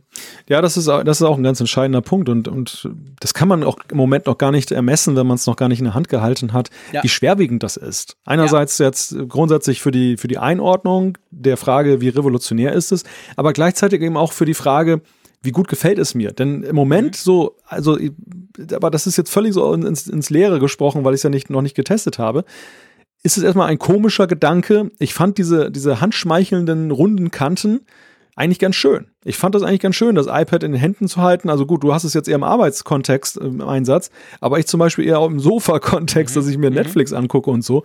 Und dann halte ich das in den, dann halte ich es in den Händen hab's nicht in so einer Halterung. Ja. Und diese runden Kanten, ja, die schmeicheln den Händen. Jetzt, jetzt stelle ich mir vor, wird es kantig. Ich weiß noch nicht, ob es mir gefällt. Also das ist echt, mhm. da, da bin ich super gespannt drauf, das mal in der Hand zu halten und zu gucken, wie finde ich das. Spannend. Ich finde es super spannend, weil, weil du hast da ganz einen wichtigen Punkt an. Für mich ist das ja ein Arbeitsgerät. Und für mich ist es, äh, klar brauche ich es zu Hause auch als Second Screen zum Fernseh gucken oder was auch immer. Aber primär ist es für mich tatsächlich ein Ersatz des Notebooks. Wir haben schon viel drüber gesprochen im Apfelfunk. Ich brauche das, wenn ich unterwegs bin, brauche ich 95 Prozent das iPad Pro und nicht mehr mein Notebook, obwohl ich das Notebook meistens mit mir rumschleppe. Aber ich mache eigentlich fast alles drauf, auch im Büro. Wir haben das schon mal besprochen. Von dem her sehe ich es von dem Aspekt. Und ich muss dir ganz ehrlich gesagt sagen, das neue iPad Pro, ich finde das unglaublich geil. Das ist so, hey Apple, take my money. Sofort. Allein der Bildschirm. Ihr wisst, man hat mich immer mit Bildschirm. Ihr wisst das inzwischen alle. Das sage ich mhm. jedes Mal. Mich kriegst du mit einem randlosen Bildschirm sofort. Dann bin ich schon mal extrem positiv eingestellt. Das ist natürlich bei diesem Gerät auch so, wobei randlos im eigentlichen Sinne ist er nicht. Zumindest Nein. nicht, wenn wir es mit dem iPhone 10, 10s oder 10R vergleichen. Die sind quasi ja. randlos. Also es hat immer noch einen ja, ich würde mal sagen, ich hatte es jetzt nicht in der Hand, aber äh, das hat schon noch einen Rand. Also das kann man noch ja. fassen, ohne dass man Angst haben muss, man tappt da aufs Display, wo genau. er auch viel drüber gesprochen hat. So weit geht's nicht.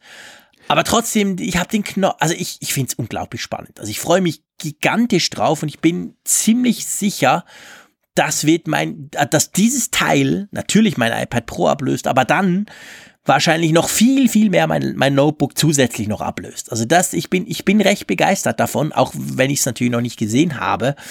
Aber lass uns mal so ein bisschen durch die, lass uns mal, ja. oder wollen wir, wollen wir das gleich noch diskutieren, bevor wir dann Ja, so du, hast, du hast so vieles gesagt. Kommen? Du hast so vieles gesagt, was, was eigentlich Ansatzpunkte liefert, wo man jetzt erstmal reden muss, bevor wir da jetzt dann in die Details ähm, einsteigen.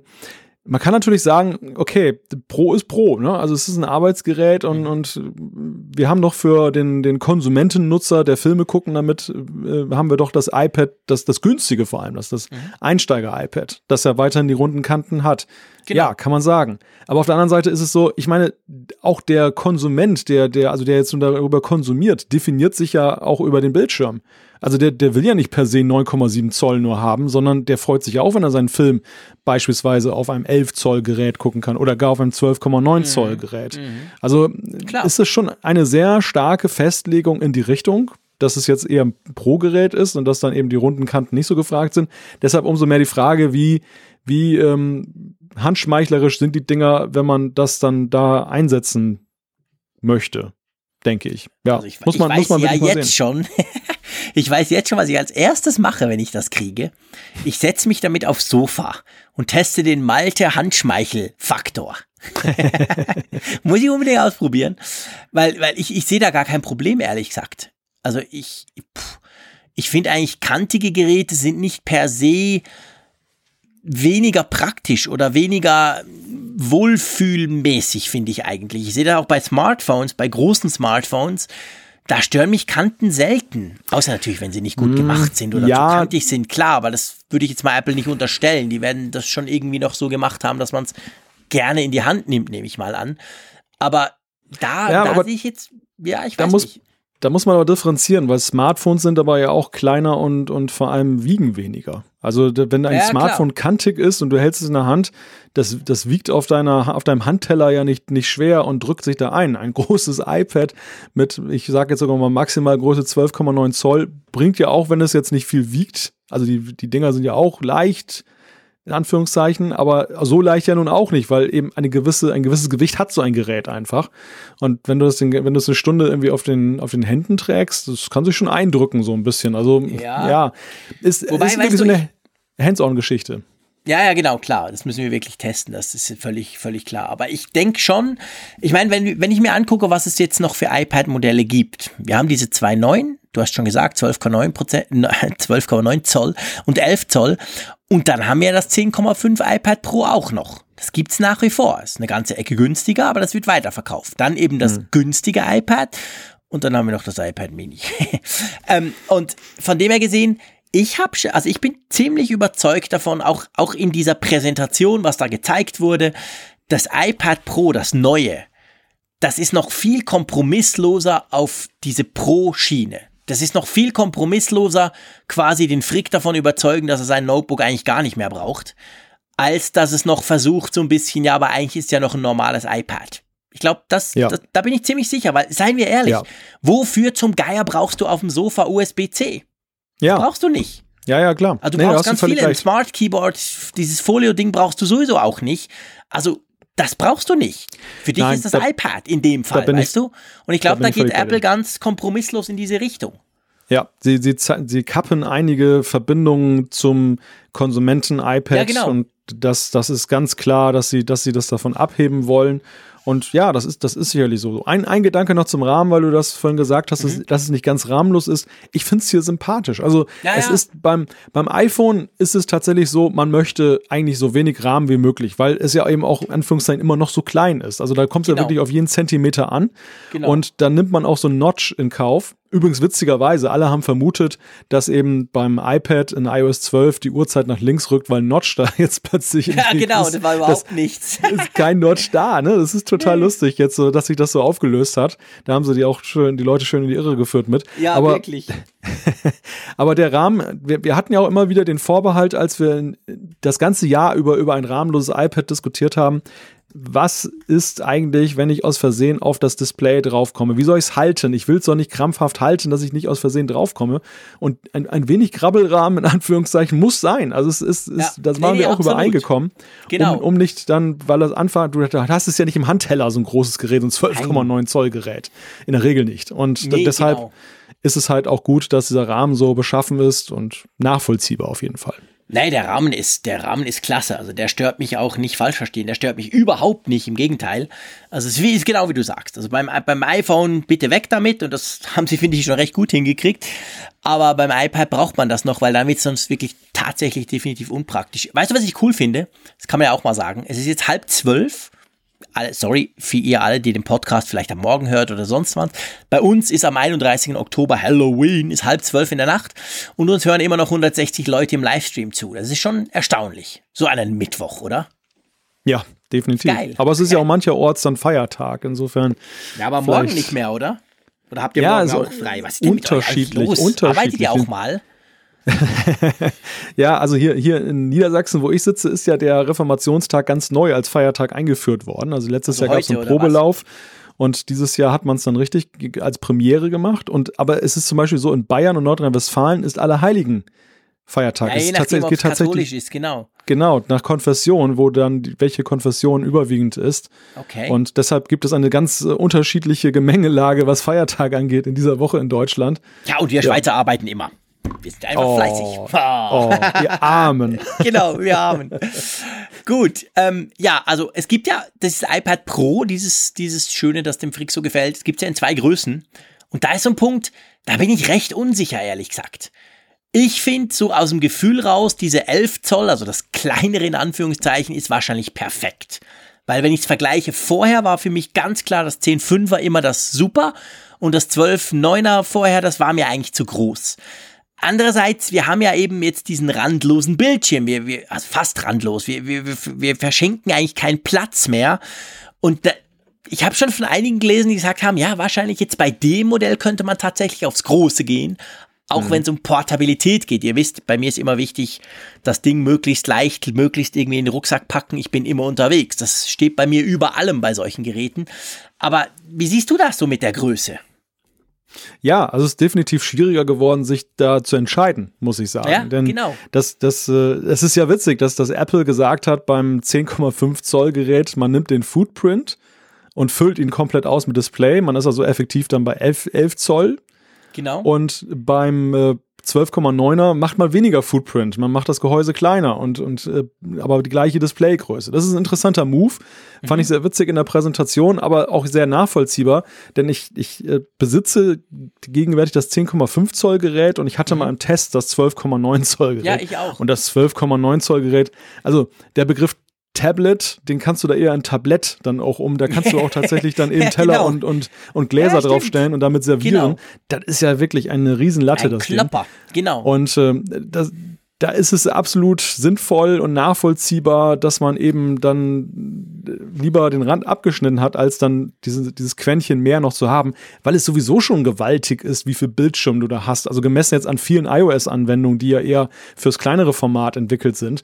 Und ich, allein aus ästhetischen Gründen bin ich nicht für 12,9 Zoller zu begeistern. Ich, ich sehe zwar in vielen Arbeitsanwendungen, gerade wenn man es als Notizblock benutzt, ist es super, weil du sehr ja. viel Fläche hast. Ja. Aber es macht in, in vielen Apps einfach keinen Spaß, weil die so richtig lang gestreckt aussehen. Ja, okay. Einfach unästhetisch. Und, und da, da bin ich eher ein Sympathisant des 10,5 Zöllers dass, wenn es jetzt auf 11 Zoll geht, ich natürlich auch gespannt bin, wie sich das wieder auswirkt, weil damit haben wir eine ganz neue Größe, die wir ja so bislang noch gar nicht hatten. Aber ja, na, ich bin ganz klar auf der Seite des 11 Zöllers, weil das ist klasse. 10,5 war schon toll als, als Übergang oder im Übergang vom 9,7 Zoll und jetzt noch ein bisschen mehr, damit man ja. Filme groß gucken kann klasse. Ja, ich bin begeistert. Also es geht mir auch so. Ich, ich bin eigentlich ziemlich sicher, dass das wird bei mir das, das 11 Zoll Modell werden. Und das, das ist wirklich, ja. Gut, dann das Display. Kein OLED. Liquid Retina Display. Sag mir mal, irgendwie kommt mir dieser Begriff bekannt vor. Wo haben wir den schon gehört? Ja, beim 10R. genau. Aber das ist natürlich eine ganz andere Liga, ein sehr großer Screen. Halt sehr groß, auch sehr viele Pixel. Natürlich dadurch aber die PPI trotzdem nicht extrem gigantisch hoch. 264, das ist okay, sag ich mal. Aber ich meine, das, das Display war ja auch vorher beim iPad Pro kein Problem, oder? Es ja. war ja nie so, dass man dachte, Nein. ja, das ist irgendwie pixelig oder so. Das ist überhaupt kein Thema, oder? Es dürfte auch dieses Mal so sein. Apple liebt diesen Marketingbegriff. Wenn du auf der Seite ja. guckst, da heißt es dann Liquid Retina Display mit Promotion. Das klingt natürlich super klasse, genau. das Ganze. Es ist ja letztendlich auch Promotion, muss man ja auch sagen, nur auf eine andere Art und Weise, als Apple das meint. Aber beim, beim 10R war es ja wirklich so, man hat den Begriff geprägt, um diesen vermeintlichen Makel OLED loszuwerden. Dass, ja. dass es eben ein LCD-Display ist statt OLED. Und dann hat man dem Kind einen anderen Namen gegeben, dann klingt das irgendwie neuartig und nicht, nicht so wie Downgrade. Hier ja. ist ja eigentlich die Frage, muss man, muss man es so nennen? Weil am Ende ist es ja so, es bleibt sich ja eher treu Aber klar, man, man nimmt den Begriff vom 10R, es, es suggeriert irgendwie noch große Erneuerung und Verbesserung und dann haut es marketingtechnisch auch hin. Ich finde aber gerade beim iPad Pro sollte man sich da jetzt auch nicht zu sehr auf diesen Begriff einlassen und, und davon jetzt in die Irre führen lassen, dass es so klasse, super, nein, nein. viel besser ist. Ich meine, was schon cool ist, müssen wir fairerweise sagen, ich meine, das ProMotion, also die 120 Hertz, das, das ist schon nicht nichts. Ich meine, das kommt, ist ja nicht umsonst, dass viele sagen, hey, wann kommt das endlich aufs iPhone? Das ist schon, ich meine, da merkst du schon beim Scrollen bei gewissen Dingen, also das ist halt schon, das ist cool. Aber das hatte das iPad Pro vorher auch schon. Also ja, eben, gesehen, eben. da ist jetzt nichts Neues dran. Genau. Gut, dann ähm, etwas, was neu ist und ich meine, da, da überlege ich seit gestern, macht das Sinn? Ist ja, dass du die Dinger auf ein Terabyte Speicher aufrüsten kannst. Richtig gehört. Ein Terabyte Speicher. Ja. Ähm, und klar, ich bin wirklich, wirklich völlig überzeugt, das iPad Pro ist für viele und ich denke auch für mich der perfekte Notebook-Ersatz. Aber ich meine, hey, ein Terabyte Speicher, meine Freunde, wo, wozu? Also, hm. meinst du, das sind wirklich Fotografen, die halt dann Raw Images, schieß mich tot, 40 Megapixel Sensor, der ballert dir den Speicher zu?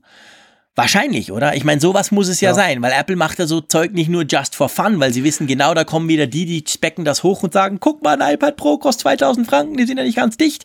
Also, das hat ja schon einen Grund, oder? Das ist für die MacBook Air Besitzer mit 1,5 Terabyte Speicher.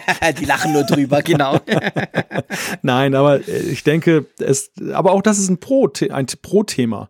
Ich glaube, es hat eine ganz kleine Zielgruppe im Blick, aber die musst du oder die kannst du nur damit überzeugen, wenn du ihnen aufzeigst, wir, wir bieten dir auch ein, ein riesiges Maß an Speicher dann einfach mhm. an. Für dein ja. seltenes Bedürfnis, was du hast, was gemessen unserer Gesamtkäuferschaft vielleicht nicht den Ausschlag gibt.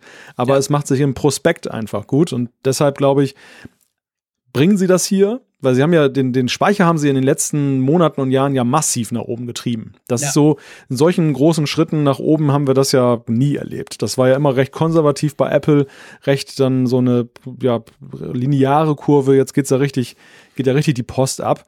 Aber auch das ist halt so ein Punkt. Klar, klingt super toll, aber je, jeder möge mal bitte darüber nachdenken, wie viel Speicher er braucht. Und ähm, ich glaube, die allermeisten, selbst mit Pro-Bedürfnissen auf dem iPad kommen dann noch mit weniger klar. Genau, und dann ist eben die Frage, wie viel weniger. Und da finde ich es noch spannend. Für Apple-Verhältnisse, sage ich mal, gibt es relativ viel Auswahl. Und das geht schon fast so ein bisschen Richtung Notebook. Wir alle wissen, bei den iPhones, du hast drei Speichervarianten. Je nachdem beim 10R ein bisschen anders, aber du hast eigentlich immer drei. Hier hast du ja vier. Es fängt an bei 64, das ist so quasi, ja, ich möchte unbedingt ein iPad Pro, aber es muss halt so günstig wie möglich sein, günstig in Anführungszeichen. Dann hast du 256, 512 und ein Terabyte. Ich habe mich noch gefragt, ist das wieder so typisch Apple? Das, was eigentlich alle wollen, lassen sie weg, nämlich die 128er.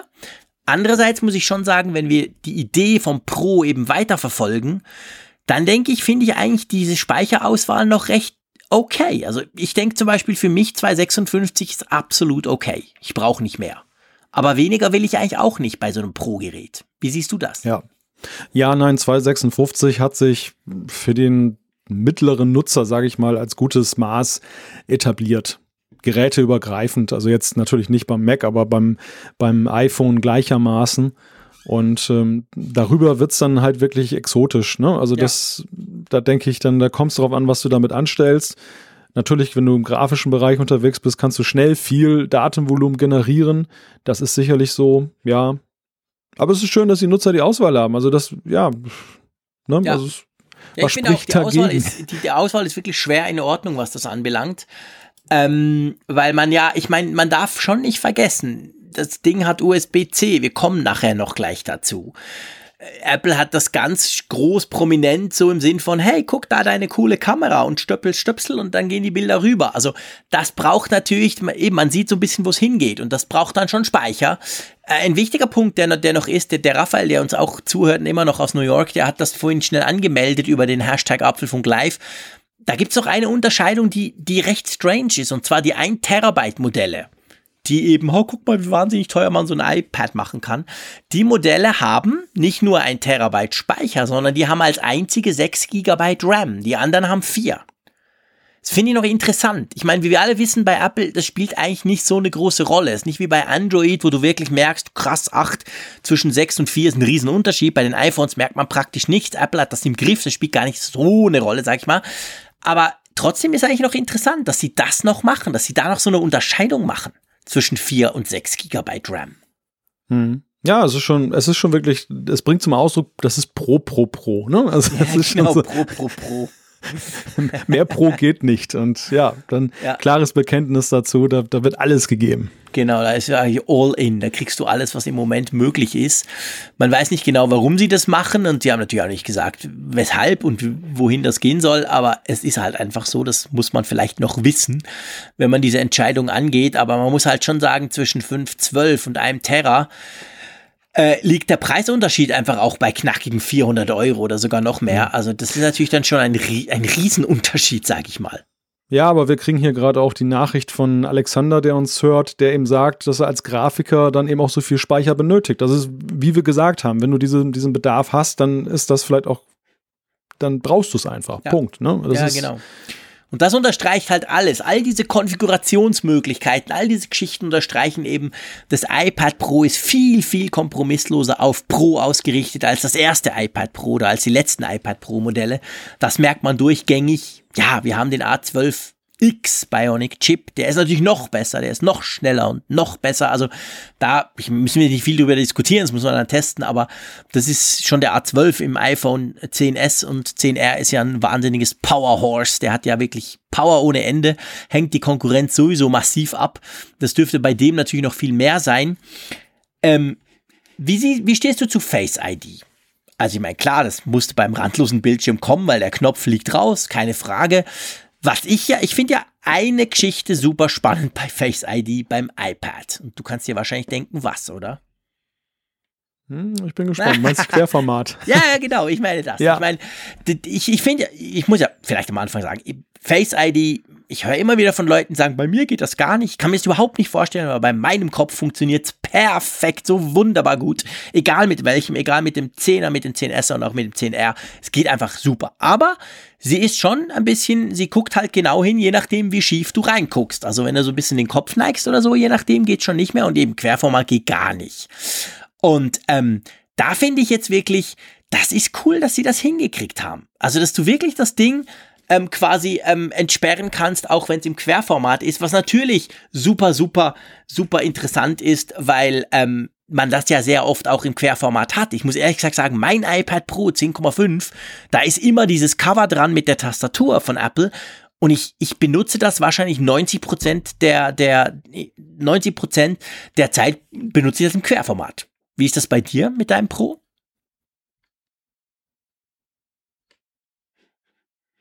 Hallo? Hallo Malte? Kurze Tonstörung, da bin ich wieder. Hey, Ähm, er ist wieder da. Ja, ich benutze es auch hauptsächlich im Querformat, weil ich ja äh, vor allem das dann auch dann benutze, um mir halt Filme und Serien anzugucken. Dann ist ja auch ganz klar, dass das Stimmt, Querformat natürlich auch, klar. dann bevorzugt. Ja, also ich denke, das muss, das muss äh, genauso gut funktionieren, ganz klar. Das ist, das besteht gar keine Frage.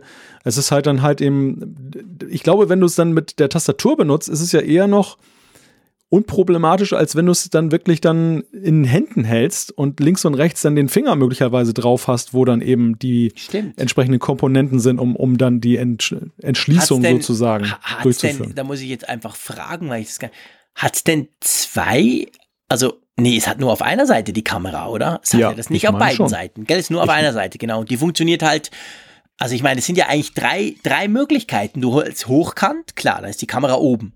Und dann kannst du es ja so drehen, dass die Kamera rechts ist, oder du kannst ja so drehen, dass die Kamera links ist. Kommt ja auch noch dazu. Also das ist Ja. schon, schon noch komplex für Face ID, sage ich jetzt mal. Das Haben ist definitiv einen ziemlichen Schritt vorwärts gemacht. Das würde ich auch mal sagen. Und ja, es muss sich dann halt auch zeigen im realen Einsatz, wie, wie sehr muss der Nutzer auf Face ID Rücksicht nehmen, dass es funktioniert. Oder wie sehr hat Apple das eben gelöst bekommen, dass du eigentlich gar nicht den Unterschied bemerkst. Ja, ja, ganz genau. Dann lass uns zum großen Thema kommen. Das Ding hat USB Typ C. ich muss ja wirklich sagen, ich gebe das offen zu hier. Vor euch allen, vor den 160, die noch zuhören, aber natürlich vor den 1000, die dann den Podcast hören. Ich hätte das nicht gedacht. Klar, wir wissen, das gab schon lange diese Gerüchte und die haben sich immer mehr verdichtet. Aber ich muss wirklich sagen, ich habe bis am Schluss nicht dran geglaubt, dass sie das wirklich machen. Ich war erstaunt. Ja, oder mit einer Doppellösung. Das war so meine Theorie. du meinst beides? Dass, ja, stimmt, genau. Ja, ja, dass das Lightning aus den bekannten Gründen da bleibt und USB-C sozusagen an der Seite als Stecker da ist, um ein bisschen mehr Pro zu bieten. Aber hier sehen wir eine ganz, ich meine, man muss rückblickend sagen, völliger Quatsch, das anzunehmen. Aber äh, wir sehen hier eine ganz klare Entscheidung. Dann eben, und das ist ja auch dann das, was auch dann dieses iPad so gefühlt noch so, so ganz stark abhebt von den restlichen iOS-Geräten, dass halt ja. hier wirklich gesagt wird, hier bauen wir USB-C ein, da kann ja. man sogar ein iPhone mit, mit laden, das ist, ist ja auch genau. fantastisch. Und äh, sie haben auch witzigerweise ja gezeigt, diesen externen Bildschirm, ne? wir hatten ja auch drüber mhm. gesprochen, gab ja auch Zuschauer, äh, Zuhörerpost, äh, ja. dahingehend, dass externer Bildschirm, warum, wie soll das gehen? Sie haben es tatsächlich ja auch da in einem Schaubild gezeigt, dass dann eben ein externer Bildschirm da dran ist letztendlich aber nur als Vergrößerungshilfe dann für den Bildschirm, also dass dann die Steuerung dann ganz normal mit dem normalen Bild da auf dem iPad stattfindet, aber dass dann größer nochmal das Ganze auf dem Bildschirm angezeigt wird. Ja, ja, das ist wirklich witzig. Also das ist definitiv spannend und ich bin auch völlig überzeugt. Ne, fangen wir vorne an. Es gibt ja jetzt dank diesem neuen iPad Pro mit USB Typ C gibt's ja jetzt auch neues Zubehör. Es gibt jetzt plötzlich von Apple USB Typ C Zubehör nämlich irgendwie einen Adapter auf Klinke, glaube ich, USB Typ C auf Klinke. Und dann gibt's noch einen SD-Card-Reader, also wo du dann eine SD-Karten von der Kamera oder so reinstöpseln kannst. Wie siehst du das? Ich muss ehrlich gesagt sagen, ich bin ganz sicher, aber ich frage jetzt zuerst dich, was heißt das fürs iPhone? Du meinst, ob da auch USB-C kommt? Ja. Huh. Also ich, klar, man für, ich, ich bin eigentlich überzeugt dass USB Typ C dadurch aufs iPhone kommt. Wenn Apple diesen Schritt macht, klar, die machen den jetzt beim Pro, eh wahnsinnig teuer, kannst auch noch ein paar Adapter kaufen, who cares. Aber ich glaube schon, dass das, für mich ist das tatsächlich jetzt der erste Schritt von Apple zu USB Typ C. Spannende Frage, sehr spannende Frage. Weil, weil, weil wir ja, wissen es nicht. Klar, du kannst es nicht ja. wissen. Ich weiß es auch nicht. Ich behaupte nein, es einfach wissen, mal. Aber nein, das ist, eine, ist eine Einschätzungsfrage. Und die, die Einschätzung, okay, also ich meine, beim iPad Pro gerade beim, wenn du noch sagst, nicht, man macht es nicht generell beim iPad, sondern du machst mhm. es erstmal nur beim Pro, da ist ja noch so die Hemmschwelle es zu tun am, am niedrigsten. Ja, genau weil, genau. weil du einfach Nutzer hast, die ja auch dann ad hoc sofort Vorteile darin sehen. Und mhm. die letztendlich dann auch ja vor dem Nutzungshintergrund dann, also wenn du jetzt den reinen Pro-Nutzer betrachtest, ja, da auch eher geneigt sind, das zu machen. Beim bei den Konsumenten, bei den klassischen Konsumentengeräten, allen voran das iPhone, aber auch das günstigere iPad, da bist du ja eher schon wieder in den Gefilden, dass die halt auch so Zubehör haben, das auf Lightning basiert. Äh, also wo dann klar. ganz schnell diese Debatte entbrennt, oh, was soll denn das, mein schönes Zubehör. Jetzt habe ich mich gerade vom 30-Pin-Connector verabschiedet und gefühlt und jetzt ist Lightning-Geschichte. Ja. Ja, das ist natürlich dann super ärgerlich, ne? Und, und äh, deshalb weiß ich auch jetzt nicht, ob man so eins zu eins sagen kann, USB-C das ist der Weg, den das jetzt geht. Ja, weißt du, ich sage nicht, und das, also ich sage definitiv nicht, dass das nächstes Jahr schon der Fall ist. Kann, wahrscheinlich eher nicht. Aber ich könnte mir vorstellen, dass wir Nachgang irgendwann mal sagen, guck, da hat's angefangen. Da hat's angefangen mit dem, mit dem, ähm, mit dem Switch quasi. Weil ich meine, wir haben schon viel darüber gesprochen. Lightning hat für Apple natürlich riesige Vorteile. Es bringt auch wahnsinnig viel Geld, darf man auch nicht vergessen. Die ganzen Lizenzierungen etc. Und Apple kann es von A bis Z kontrollieren. Aber man muss gleichzeitig einfach auch sehen, und ich glaube, das ist sich Apple natürlich bewusst. Lightning ist im Vergleich zu USB-C die deutlich ältere Schnittstelle, da kannst du viel weniger machen. Und ich bringe jetzt nicht mehr das mit dem Fast Charging, keine Angst. Aber das ist einfach, das ist definitiv so. Wenn du die nebeneinander vergleichst, musst du sagen, ja, hey, die technischen Möglichkeiten, was du machen könntest, die sind bei USB Typ C ganz, ganz viel, viel mehr als bei Lightning. Und ich glaube schon, dass sich Apple das auch bewusst ist. Natürlich bei so einem Pro-Gerät, da kann man auch sagen, hey, du hast gesagt, man ärgert niemanden und die Leute haben sofort Freude, wenn sie ihre Kamera verbinden können, ihre tolle, große, teure. Aber ich glaube schon, mittelfristig, Apple muss was tun. Entweder es gibt ein Lightning 2.0 mal oder eben sie springen über ihren Schatten und machen eben doch USB Typ C. Und ich meine, es ist ja nicht so, dass sie das nicht kennen. Sie haben es in den MacBook Pros, sie haben es im MacBook Air. Also es, man kann ja sagen, USB Typ C kommt immer mehr bei den Apple, bei den Apple Geräten. Klar, noch mit Thunderbolt 3 hat es ein bisschen mehr Möglichkeiten, aber also äh, doch, ja, ich schon. aber aber ich glaube andererseits auch, dass USB-C bislang, wenn man da eine gewisse Konsequenz erkennen möchte, tatsächlich auf den Geräten sich tummelt, die Apple als Pro identifiziert. Also die, oder die, die zumindest Pro-Bedürfnissen gerecht werden müssen. Sprich Macs und eben iPad Pro als Übergang ja eigentlich auch als, als Gerät, was sich irgendwo in dieser Schnittmenge befindet. Ja ich, ich weiß nicht, also wir, wir, wir legen ja immer, das ist das Witzige, wir legen ja immer noch das Kriterium zugrunde, dass Apple von größtmöglicher Konsequenz geprägt ist, was seine Produkteigenschaften angeht. Und eigentlich müssen wir uns basierend auf den Erfahrungen, die wir gerade in den letzten Jahren gesammelt haben, davon verabschieden. Wir haben vorhin über die Touchbar geredet. Touchbar wird eingeführt ja. und inkonsequent fortgeführt. Wir haben 3D-Touch erlebt. Genau das gleiche Spiel. Und hier ist eben die Frage, also ich glaube, Apple kann im Jahre 2018 echt gut damit leben, ein Produkt herauszubringen oder Produkte herauszubringen, die unterschiedliche Stecker haben. Da sind ja. sie, glaube ich, nicht mehr ja, so. Vielleicht, ja das, ist, das ist eine Emanzipation von Steve Jobs, der, ja. der glaube ich, da Hardliner war in der Frage, keep it simple, nicht Definitiv. jetzt hier so ja. äh, drei, drei Stecker, sondern, und ich glaube, unter Tim Cook ist es wirklich so, achtet mehr auf die Zielgruppe, guckt mehr darauf, was die Zielgruppe will und nicht das, was wir bei Apple als, als schön äh, simpel ansehen. Ja, du hast recht. Ja, das, das, das, das überzeugt mich. Ich meine, es kann natürlich auch sein, wenn wir das noch weiter spinnen jetzt beim iPhone, dann hören wir auf zu spekulieren. Ich meine, es kann ja, Apple sagt ja schon lange, ähm, das ganze Kabelgedöns ist scheiße. Es kann natürlich schlicht und ergreifend sein, dass sie es einfach, einfach irgendwann ganz weglassen. Sie nicht USB Typ C noch einbauen, zwei Jahre und dann sowieso, eigentlich wollen sie ja sowieso weg von dem ganzen Mist. Sie wollen ja kabellos das alles machen. Kann natürlich auch sein. Lightning noch ein paar Jahre durchziehen und irgendwann, wenn alles ready ist, sagen sie, guck, hier ist dein neues iPhone, da ist gar nichts mehr dran, da ist gar kein Loch mehr drin. Ja. wäre durchaus auch eine Möglichkeit. Das ist wahrscheinlich vielleicht sogar realistischer, who knows. Aber spannend, also bleiben wir beim iPad Pro. Ich finde es sehr spannend, dass das tatsächlich USB Typ C hat. Das bietet sicher für die Pro-Nutzer definitiv Vorteile und ist für die auch okay. Auch wenn das heißt für die vielleicht, dass sie dann eben mehrere Kabel rumschleppen müssen, wobei die haben alle sowieso schon USB Typ C, hat ja inzwischen jede Kamera und inzwischen auch langsam die Kopfhörer etc. Also von dem her gesehen, spannende Sache. Wie sieht es eigentlich mit dem Akku auf, aus? Da, haben Sie da überhaupt was gesagt? Oder ich kann sein, dass ich es verpennt habe. Vielleicht war ich gar Kaffee machen da. ich weiß es nicht mehr. Wie, wie, wie sieht das aus? Weißt du das? Weißt du das noch? Gleich, gleichbleibend. Gleich. Also okay. zehn, also zehn gleich Stunden. Gut. Ja. Gleich gut, genau. Es gibt ja nicht ein Problem und Andererseits ist natürlich bei den Leistungssteigerungen, die da gemacht werden, auch nicht zu erwarten, dass es jetzt steil bergauf geht. Also zehn Stunden ja, ja, Arbeitstag, der ist abgedeckt. Genau. Kommen wir zu meinem Lieblingsthema. ich ahne es.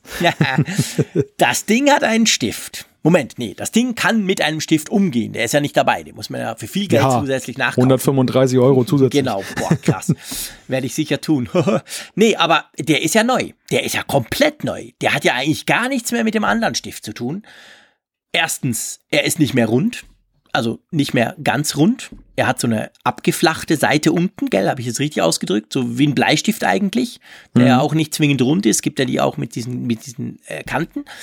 Und dann finde ich, das muss ich schon sagen, auch wenn ich den nie brauchen werde, der hat schon so ein paar coole Features. Allen voran natürlich, dass du ihn jetzt endlich irgendwie in einer Form am iPad Pro befestigen kann, nämlich magnetisch. Den kann man irgendwie dran klappen, klippen, machen, tun, oder? Ja, das kann man machen. Ich weiß gar nicht, ich gucke gerade mal meine Notizen. 102 Magneten hat, hat Apple 102. im Gehäuse. 102. Krass. Da sagten sie an irgendeiner Stelle, dass sie dann so viele von diesen kleinen Magneten im ganzen Gerät verteilt haben, oh. um den da anklippen zu können. Also man hat gute Chancen, ihn da anzuklippen.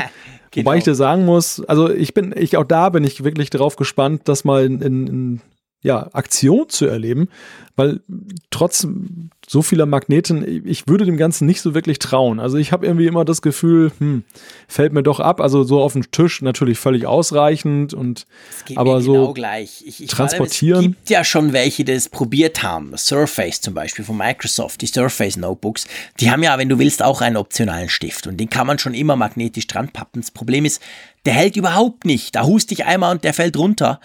Also da, ich, da bin ich wirklich gespannt. Das muss man wirklich testen. Das will ich wirklich sehen. Ich will das Ding ja. dran pappen, danach schmeiße ich das Ei.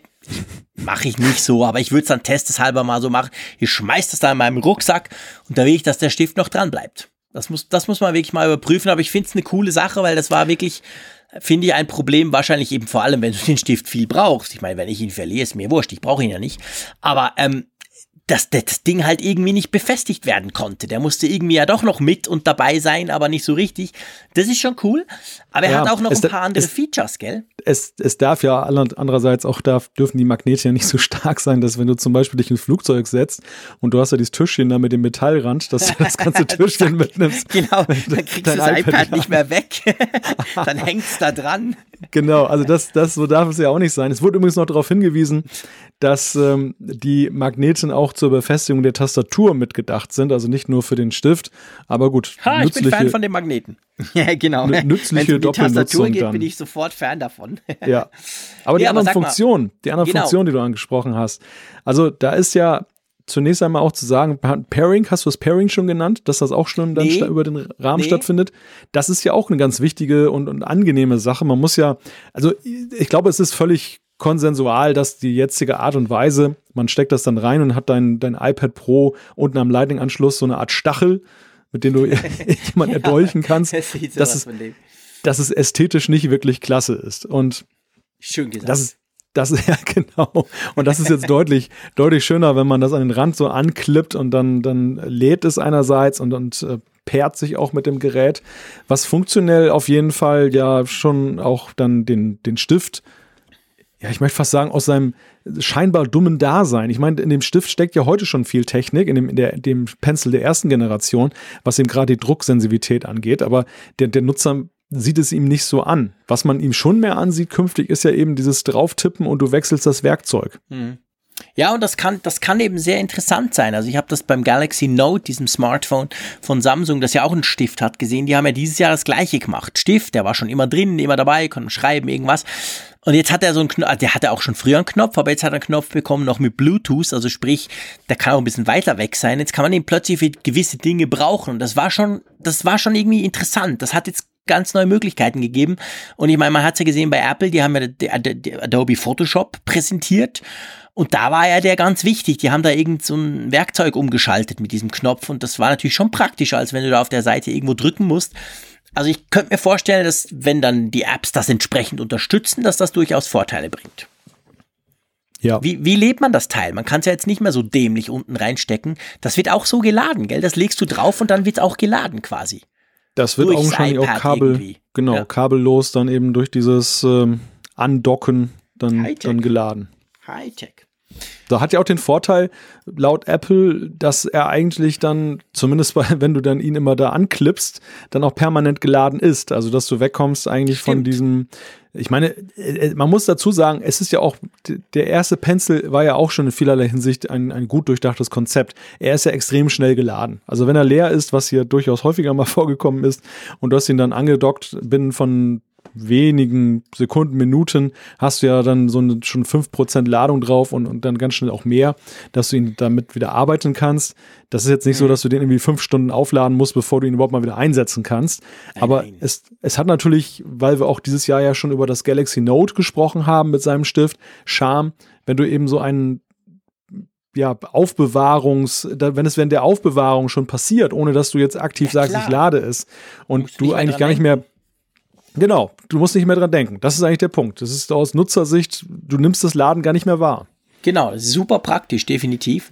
Also ich kann mir vorstellen, dass die Stiftnutzer das sehr begrüßen werden. Die Smart Keyboard Nutzer wie ich, begrüßen natürlich auch das neue Smart Keyboard. Das soll sich ja noch besser tippen lassen. Da bin ich sehr gespannt drauf. Ich habe mich inzwischen völlig an mein iPad Pro 10,5 Zoll Smart Keyboard gewöhnt. Muss aber sagen, es ist alles andere als toll. Also ich kann damit auch längere Texte schreiben. Ich mache das auch immer wieder. Aber ja, so richtig cool ist es nicht. Also von dem her gesehen hätte ich dann doch wieder lieber das Notebook. Aber ähm, das soll ja noch ein bisschen besser sein. Die haben ja gesagt, irgendwie die Tasten damit mehr Hub oder so. Also da bin ich sehr gespannt drauf, muss ich wirklich sagen. Das, das interessiert mich sehr, weil ich dieses Keyboard ständig brauche. Das kostet, glaube ich, auch gleich wieder ein bisschen mehr dafür. Ja, klar, natürlich, logisch. ja, es ist schweineteuer. Also das Zubehör wirklich ist extrem teuer und seien wir ehrlich, so ein iPad Pro ohne das Smart Keyboard macht für mich gar keinen Sinn. Ohne den Stift, okay, für mich okay, aber ich verstehe, wenn viele sagen, nee, der Stift muss dazu. Also da kommt dann halt noch mal eine ganze Ecke dazu. Das ist ganz, ganz definitiv so. Etwas, was wegfiel, und für mich so fast ein bisschen überraschend eigentlich ist ja der Kopfhöreranschluss. Wir haben vorhin mal vor ein paar Stunden schon fast darüber diskutiert, dass alle Macs den ja noch haben. Aber das iPad Pro hat den nicht mehr, gell? Der ist jetzt weg. Genau. Also der klassische Klinkenanschluss. Ja, der fällt, was man so hört, weg, weil die äh, Ge Gehäusedicke da das nicht mehr zulässt. Also es ist weniger eine programmatische, systematische Entscheidung ähm, als eine ja, man muss es einfach machen. Man, man hat einfach nicht mehr die, die nötige Dicke, um den da einzubauen.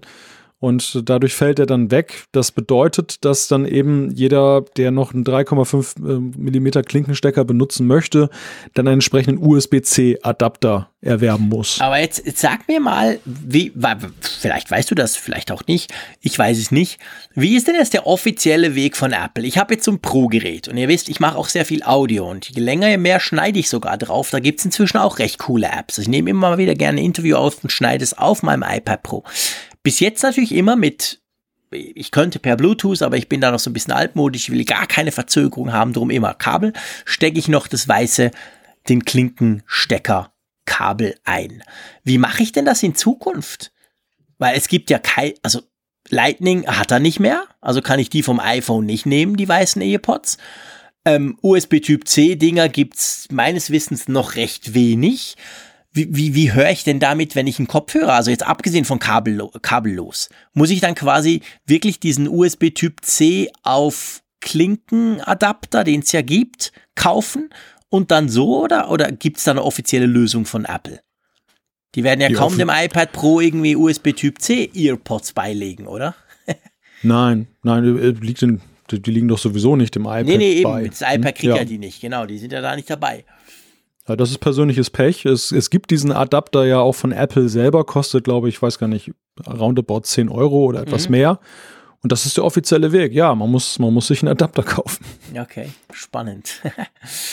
Gut, ähm, Kamera hat es auch noch drin, gell?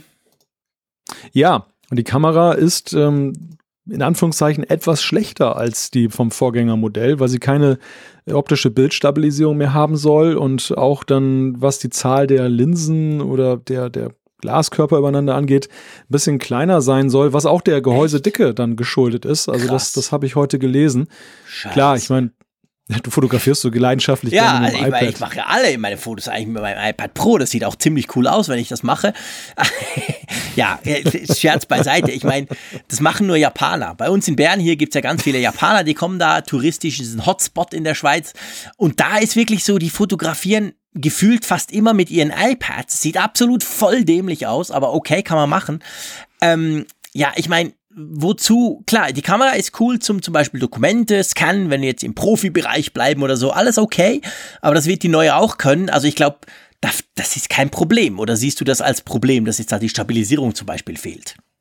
Naja, Apple sieht das ja definitiv nicht als Problem an. Ja, aber Apple sieht manchmal schon Sachen nicht als Problem an, die wir durchaus problematisch einschätzen. Ja, aber in, in dem Falle, glaube ich, kann, stützen sich wahrscheinlich auch darauf, dass es dann auch bei den Kunden nicht wirklich gefragt ja, ist. Also das, klar, gerne. es macht sich immer gut, wenn sie jedes Jahr das präsentiert haben, haben gesagt, oh, die Kamera ist besser geworden. Aber auch da haben wir uns ja in der Vergangenheit schon gefragt, ja, who cares? Und außer den Japanern. Und hier, jetzt dieser, dieses Downgrade, das, das findet fast unter Ausschluss der Öffentlichkeit statt, weil einfach schlichtweg, dass die, die Mehrzahl der Leute nicht, nicht weiter kümmert, ja. dass das dem so ist. Ja, ja. also ich glaube, da, da, wenn, wenn jetzt die, die, die Frontkamera deutliche Einbußen hätte und würde wegfallen gar, das, das würde einen Sturm der Rüstung hervorrufen. Ja, klar, aber die, aber die Fotokamera ja auf der Rückseite, solange sie jetzt nicht ganz schlecht ist, ja, ja. geht. Geht. Was vielleicht ein Feedback, das wir noch reinbekommen haben auf, auf Hashtag Apfelfunk Live von unseren Hörern, die uns da live zuhören, ist, dass, ähm, dass übrigens der Stift, wo wir jetzt ausführlich darüber gesprochen haben, der neue Stift funktioniert nicht mit dem alten iPad Pro und umgekehrt der alte Stift funktioniert auch mit, nicht mit dem neuen. Das heißt, du kannst also nicht sagen, ist mir eigentlich wurscht, was ihr da alles gesagt habt mit, mit, mit Laden und Magneten. Ich will trotzdem den alten, ich habe den ja noch, der funktioniert beim neuen nicht. Das ist eigentlich noch spannend, finde ich. Ja, ja, sehr erfreulich für Besitzer. Ja, klar, super, super Sache. Des genau. ersten Pencils, die dann nicht gewillt sind. Sie könnten ihn ja auch nicht mehr laden, wenn man das konsequent durchgeht, weil der hat ja eine Lightning, also den kannst du ja nicht laden. Stimmt. Es gibt ja keinen USB-Typ C auf Lightning, also auf die Art Lightning-Buchs, dass du da reinstecken könntest. Also, oh okay, ist konsequent, aber heißt halt wieder mehr Kosten. Das ist der Preis, den du als Pionier bezahlen musst. Ja, definitiv. Farbtechnisch haben sie auch abgerüstet. Es gibt noch Silber und Space Gray. Ich glaube, Gold ist ja. rausgeflogen, gell? Gold ist rausgeflogen, ja. Gold war ja auch mal vorhanden. Ja, ist weg. Ja, wobei, es gibt sowieso nur Space Gray. Also von dem her. Pro ist Space Gray und ich finde Space naja, Gray super. Wie, wie, wie gesagt, also der, der Farbton hat, ist ja sowieso etwas abgewertet worden, dadurch, dass auf der Vorderseite es gar keine Rolle mehr spielt. Ja, stimmt, natürlich. Der Unterschied ist dann ja. kleiner geworden, hast du recht. Ja, kommen wir zum Preis. Hm. Los geht's bei 879 Euro fürs 11 Zoll Modell mit 64 Gigabyte. Ja, und da kann man sich, wie gesagt, nach Lust und Laune austoben mit Speicher, mit Cellular, gibt natürlich logischerweise auch wieder eine Variante, mit SIM-Karte und so. Ähm, wie schätzt du den Preis ein? Ich muss wirklich sagen, und vielleicht scheltet ihr mich dann und sagt, hey, der Frick, der ist ja völlig verblendet. Ich bin ja wirklich so Fan vom iPad Pro, vor allem vom neuen, aber auch vom alten. Ich finde die Preise eigentlich okay. Aber wie siehst du das? Hm.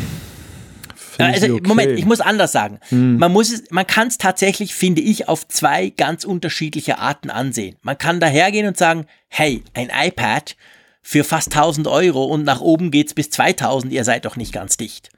Oder man kann es ansehen, hey, ein iPad, das mir eigentlich mein Notebook ersetzt, für ab 900 Euro, ist okay. Also ich finde ja, ich sehe es ein bisschen tatsächlich mehr so ein bisschen in der Richtung. Wenn ich es einfach als iPad nehme, dann ist ja, es natürlich ja. schweineteuer dann ist es ja praktisch, wenn ich dann just vorher nochmal kräftig die Notebook-Preise erhöht habe, dann kann ich ja sagen, es ist ja vergleichsweise günstig gegenüber Das ist das günstigste Notebook. Von uns, genau. Ja, super, klasse. Ja, das, ja also, aber es ist tatsächlich so, wie du sagst, das ist eine Frage der Perspektive. Und gerade jetzt, weil der Pro-Aspekt noch mehr herausgekehrt wurde, am Anfang hat man das mit dem Pro Apple ja schwerlich abgekauft. Es war ja eher so, dass sie die einfach die Entwicklung des, des iPads ja so ein wenig aufgeteilt haben, dass, dass es in die eine Richtung halt ging, dass das, also früher war es am Anfang des iPads war es ja so, es gab nur ein iPad. Es wurde ja. halt immer besser, immer, genau. immer leistungsfähiger. Und dann waren sie in einem Punkt, wo eine gewisse Marktsättigung da war und die Käufer nicht mehr so upgrade-willig waren und dann standen sie ja vor der Frage, was machen wir? Und sie haben ja für sich das Konzept, so eine Art Weichenstellung buchstäblich getroffen. Es gibt das Einsteigergerät, das auch durchaus weiterentwickelt wird, aber eben an die, Anste an die oder an die Normalbedürfnisse in, in, gerichtet. Andererseits die Pro-Sparte, die ganz klar, und da sehen wir ja auch dieses Gerät jetzt, dann an an wirklich den professionellen Nutzer geht, der damit richtig arbeiten will und nicht nur eben Filme gucken möchte. Ja, ja, das und stimmt. Das, das hat auch dann das Preistableau entsprechend halt dann äh, aufgewirbelt und, und geändert. Und mhm. ja, sie gehen da recht konsequent den Weg, dass je mehr man auch pro dem Pro abkauft, desto mehr kostet es auch pro. das, das muss man ganz schön gesagt. Ja, genau.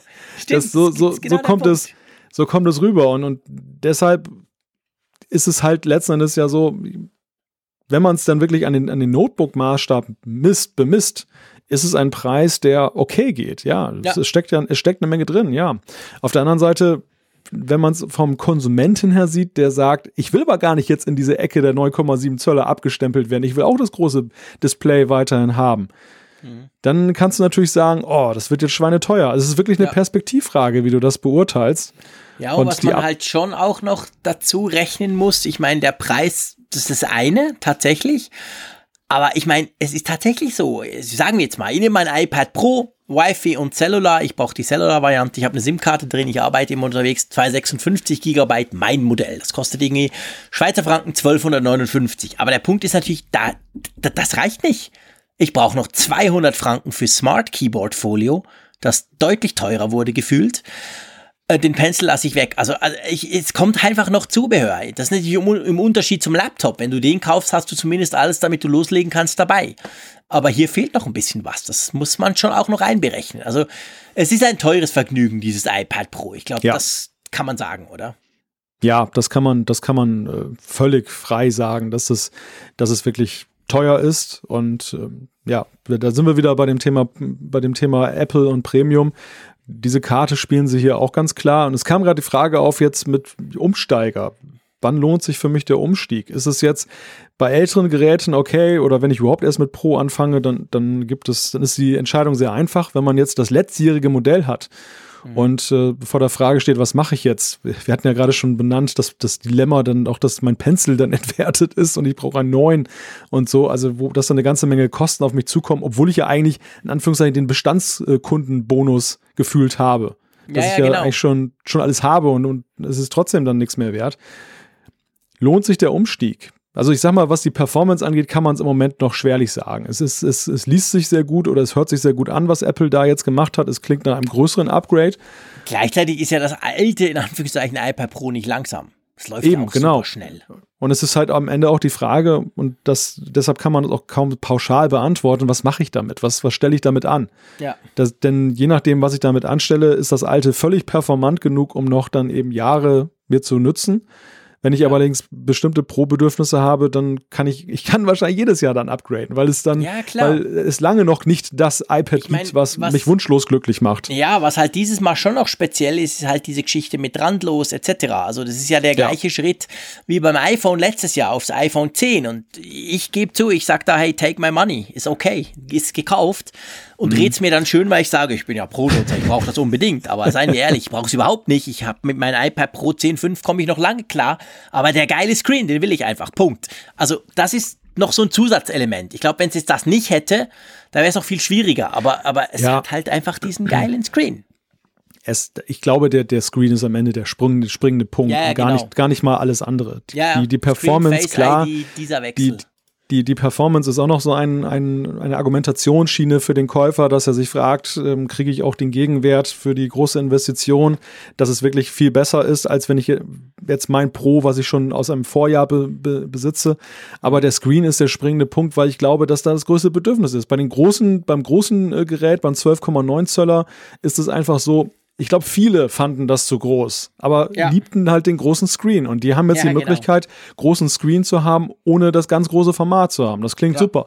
Und beim 11 Zöller ist es halt eben so, ja, in dem Format ist so ein halbes Zoll mehr halt viel. Das ist, das, das, das nützt einem auch etwas, je nachdem, was man damit macht. Gerade wenn man damit eben grafisch arbeitet oder das als Notizbuch nimmt, irgendwie im geschäftlichen Bereich. Ich glaube, das, das, das ist einfach der Punkt das, das ist der, der, der Auslöser, dass viele sagen werden, so wie du, ich will das haben. Ja.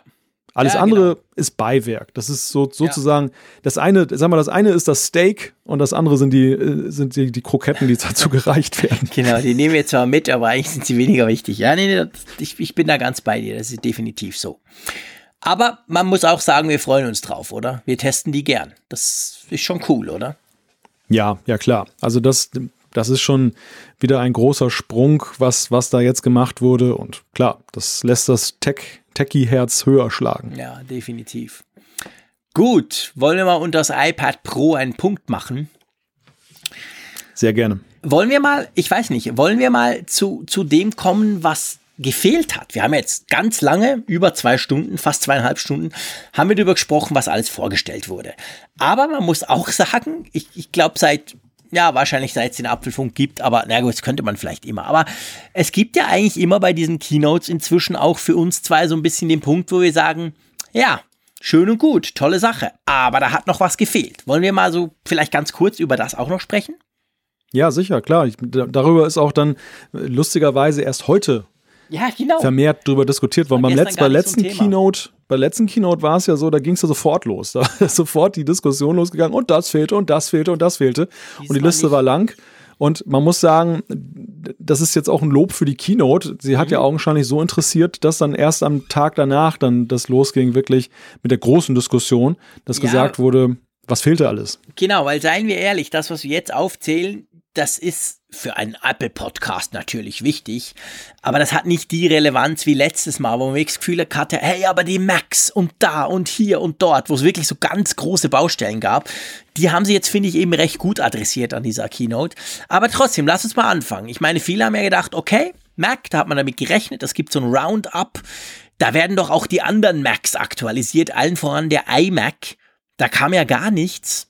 Was denkst du? Ist das jetzt einfach so und nächstes Jahr passiert da wieder was? Oder wird Apple das noch irgendwann mal nachschieben, so per Pressemitteilung, hey, der iMac hat jetzt zum Beispiel die aktuellen Intel-Prozessoren oder so? Ich denke, es geht in die Richtung. Also es mhm. scheint so, dass Apple nichts Spektakuläres zu berichten hat in Sachen iMac. Einige haben sich natürlich auch jetzt schon die Frage gestellt, was ist mit T2 im iMac? Mhm. Was ist mit äh, Touch ID auf einer, auf einer Funktastatur möglicherweise oder wie auch immer gearteten Tastatur?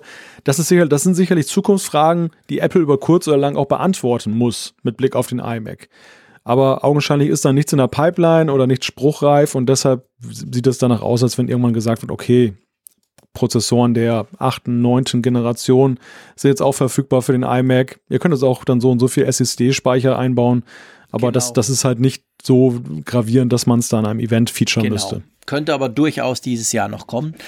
Das MacBook 12, also das MacBook, da haben wir ja vorhin ziemlich drüber gesprochen beim, beim MacBook Air. Ich habe ja da meine Theorie erzählt, wo es vielleicht hingehen könnte.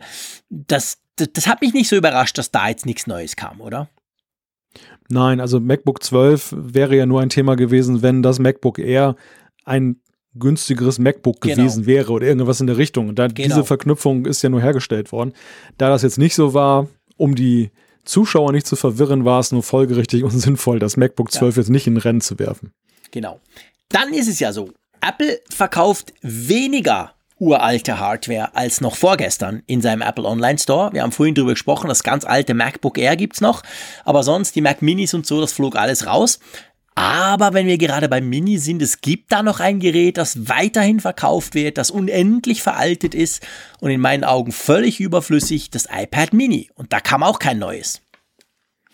Ja, das iPad Mini ist ja in letzter Minute noch als Kandidat gehandelt worden, dass es in irgendeine Rolle spielen könnte auf diesem Event. Und Apple hat ja auch dann erwähnt, dass es dann äh, dieses, äh, dass es das iPad Mini noch im Line-Up gibt. Fand ich auch witzig. Es wird nicht mhm. totgeschwiegen, aber nee, trotzdem gibt ja, es. Ja, genau.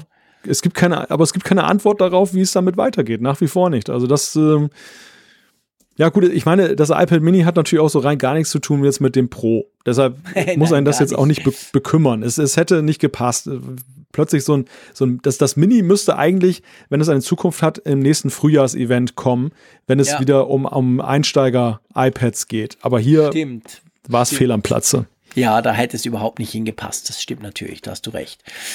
Es passt sowieso nicht. Es ist weder das günstigste, es ist das älteste, so kann man sagen. Diesen, diesen Superlativ hat's noch, aber es ist ja nicht mehr das günstigste. Es war eine Zeit lang das günstigste iPad und dadurch, sage ich mal, attraktiv für gewisse Leute. Aber seit, seit dem Frühlingsevent in Chicago ist ja das iPad, das normale iPad, das günstigste. Also ja, gut, iPad gab's nicht. ich muss, ich muss kichern auf unserer Liste. Da steht doch tatsächlich AirPower. Jetzt sag nicht, du hast damit gerechnet, dass AirPower kommt. Ja, ich wollte jetzt schon sagen, das, das steht da gar nicht, das hat sich in deinen Bildschirm eingebrannt, ja, ich weil es so auch. häufig in so einem Skript steht. Rein, rein halluziniert oder so. genau. genau. Das ist, das ist schon so in der, in der, im Template sozusagen genau. unseres Skripts genau. mittlerweile eingebaut. Das geht nicht mehr raus, kriegen wir aus unserer Dokumentation nicht raus. Ja. Nein, ja. zu AirPower, zu AirPower gab es ja eigentlich auch keine Verbindung in diesem Event. Das Nein, wir haben ja schon alles gesagt zu AirPower. Ja. Hört genau. euch die letzten 20 Folgen an, das kommt nicht, Punkt. Aber etwas, was kommt. Der Tim Cook hat's persönlich versprochen. Aber blöderweise hat er nur die Jahrzahl gesagt. Ist ja Apple Pay. Und Apple Pay, das wurde von vielen, ich glaube vor allem aus von euch, sage ich jetzt mal, aus Deutschland wurde es schon erwartet, dass das vielleicht erwähnt wird an diesem Event. War nicht der Fall. Aber ehrlich gesagt, er hätte eigentlich auch nicht gepasst, oder? Du hast jetzt schon ein paar Mal gesagt, hätte nicht gepasst, aber auch Apple Pay so, so, so, so stark es dich wahrscheinlich nervt, dass es noch nicht da ist, aber hätte auch nicht in diesen Rahmen irgendwo reingepasst, oder? Nein, also es gab, außer jetzt das Touch ID eingeführt wurde, dann auf dem MacBook Air gab es ja keinen Bezug zu Apple Pay irgendwie und äh, keine keine Möglichkeit, das mal so einzuschieben als Nebensatz. Und, und das, ja. das Event war ja nun mal in Brooklyn und nicht in Berlin. Stimmt. Tim Cook war ja auch erst eine Woche vorher, glaube ich, in Berlin, Klar. hat aber auch nichts dazu gesagt, hat sich nur Startups angeguckt. Ja, genau. Ja, es, also ich sag mal, die Erwartungshaltung, die da erwachsen ist, die kommt ja einfach daher, dass er gesagt hat, bis Ende des Jahres soll das kommen und wir sind jetzt an der Schwelle zum November. So viele Monate und Tage hat das Jahr nicht mehr. Ja, aber du erinnerst dich, ich habe im Mai gesagt, es wird Dezember. ja, vielleicht so zu meinem Geburtstag. Vielleicht, ja, vielleicht, vielleicht zu meinem genau. Geburtstag. Das vielleicht, ist ja dann genau. auf den letzten Drückern des Jahres. Ein Geburtstagsgeschenk für dich. Aber wäre ein super gutes Geburtstagsgeschenk, finde ich klasse. Cool. Äh, by the way, was mich persönlich aber wirklich gefreut hätte, Ganz einfach, weil meine AirPods tatsächlich irgendwie kaputt sind. Die AirPods 2, die ja auch schon länger vermutet werden, auch die kamen nicht. Es kam ja eigentlich kein Zubehör, das nicht direkt jetzt quasi mit dem iPad Pro zusammenhing. Eigentlich schade, oder? Das wäre schon cool gewesen, so vor Weihnachten noch neue AirPods. Ja, das hätte man ja zumindest auch noch mit dem Wegfall des Klinkensteckers als Alternative dann, ja, fürs iPad genau. Pro offerieren können. Stimmt. Ja, aber es war kein Konsumentenevent, ne? Also, oder zumindest weitgehend nicht, mal mit Ausnahme des ja. MacBook Air. Aber ja, auch da muss man einfach sagen, bei anderen Events konnte man mehr bemängeln, dass es eben nicht erwähnt wurde, als jetzt eben hier, dass so, so nun gar keine, gar keinen Bezug hergestellt hat. Ja, nee, das hat wirklich gepasst. Da, da gebe ich dir absolut gut recht. Ja, lieber Malte. Es ist ja so, wir haben ja den Livestream am Laufen und dieser Livestream, der, der bietet uns ja die Möglichkeit, jeden Tag drei Stunden live zu streamen. Ähm, dummerweise gucken sie einfach von dem Moment, wo du loslegst und Mitternacht ist nicht so, dass den Counter resettet. Wir haben jetzt ziemlich genau zweieinhalb Stunden gequatscht. Wir können noch eine halbe Stunde weiter quatschen. Aber ich weiß nicht, wie es du siehst. Wollen wir langsam mal so Richtung Umfrage der Woche einpegeln? Genau, wir haben ja noch so ein paar Punkte, die wir auch noch hier notiert haben, die man genau. besprechen könnte. Da würde ich einfach mal locker sagen, die verschieben wir in die nächste Woche, denn die genau. sind, glaube ich, recht zeitlos. Ja, also da, also um, um vielleicht so eine Sneak Preview zu geben, es, es geht unter anderem eben darum, auch noch so, was uns sonst noch so auffiel. So Kleinigkeiten am, am Rande, die jetzt aber nicht weltbewegend sind, aber die insgesamt dann manchmal doch dann ja dann netten Diskussionsstoff ab. Ja, die dazugehören, definitiv. Oder auch natürlich nicht, dass ihr jetzt denkt, hä, haben die jetzt total verpennt iOS 12.1 ist ja erschienen gestern. Das ist uns bewusst, aber wir haben jetzt gedacht, hey, das lohnt sich da mal ein bisschen genauer hinzugucken. Machen wir alles nächste Woche. Wir wollen ja nicht, ja. Dass, dass, ihr denkt, boah, ist wieder so eine krass lange Folge. Ist genau, sowieso können, schon. ja, genau. Und dann können wir vielleicht auch dann zum Verbleib von WatchOS 5.1 etwas sagen, was er wieder genau, zurückgezogen wurde. Genau, vielleicht wissen wir ja dann auch mehr. Genau, das wurde ja ganz kurz schlauer. released. Der Frick hat es gleich installiert und es hat funktioniert, aber danach wurde es wieder de-released, also ist im Moment wieder nicht zum Download verfügbar. Stand 1. November um halb eins in der Nacht. Aber das kommt vielleicht wieder. Also da werden wir nächste Woche alles drüber sprechen. Drum, lass uns die Umfrage der Woche machen. Eine neue natürlich dann als Abschluss dieses Podcasts, aber zuerst mal die der letzten Woche. Das war ja schon, finde ich, eine spannende Umfrage. Wir haben recht viel auch Feedback bekommen Klar, Feedback machen wir heute auch keins, das ist klar in unseren Keynote-Folgen. Aber was war denn die Frage? Lass uns das mal so ein bisschen auseinanderdröseln und mal mit der Frage anfangen, die wir letzte Woche unseren 2276 Teilnehmern gestellt haben. Wir haben ja die Frage gestellt, wie es um eure Smartphone-Historie aussieht. Also wart ihr immer schon iOS-Nutzer oder habt ihr auch über längere Zeit mal ein anderes System genutzt? Das meiste Feedback kam dann tatsächlich dann von Anhängern von früheren Systemen, die gesagt haben, das ist ja ein Skandal, dass das nicht Bild, genannt wird. Genau. Wo ist Palmois? Ja, da, da, sagen, da sagen wir vielleicht gleich noch ähm, etwas ja, zu, weil definitiv. nämlich, oder wir sagen jetzt etwas dazu, wir sagen ja. nämlich dazu, wenn ich mir den Anteil angucke, der derjenigen, die gesagt haben, sie sind mit einem anderen System als den aufgeführten, mhm. dann irgendwie äh, in Kontakt gekommen damals das sind 7,3 Prozent vom Ganzen. Also mhm. da nochmal zu unterscheiden in einzelne Teile. Ich, also wenn das jetzt war, wenn das jetzt 30 Prozent gewesen wäre, hätte ich gesagt, okay, war vielleicht fehlerhaft, das jetzt nicht zu tun. Aber das ist ja nun wirklich eine kleine Fraktion. Ansonsten die anderen sind ja wesentlich größer unterwegs. Genau. Zum Beispiel natürlich mit 43,1 Prozent. Nein, ich war immer iOS-Nutzer. Also die, die Mehrheit in unserer Umfrage. Fast ja. 1000 Leute haben das geklickt. Und dann aber natürlich auch Android, ist auch groß vertreten, nämlich mit, mit fast 30 Prozent, die gesagt haben, ja, hast du schon mal ein anderes Smartphone-Betriebssystem? Ja, Android habe ich genutzt. Und dann geht's dann eben schon so ein bisschen in die Kleinteiligkeit. Immerhin 14 Prozent, die sagen, ja, mehrere Systeme, also mal das eine, mal das andere und dann auch noch iOS. Und dann, wie du schon gesagt hast, die, die ein anderes System gewählt haben. Und immerhin, Windows Phone haben ja doch einige genutzt, oder? Ja, 5,8 Prozent. Also das entspricht so der Gesamtnutzerschaft von Windows Phone. genau, die haben alle bei uns hier zugehört und abgestimmt. Aber immerhin, genau, also die haben Windows Phone ja. genutzt. Ja, aber halt spannend mal so ein bisschen zu gucken, wo ihr unterwegs seid oder unterwegs wart.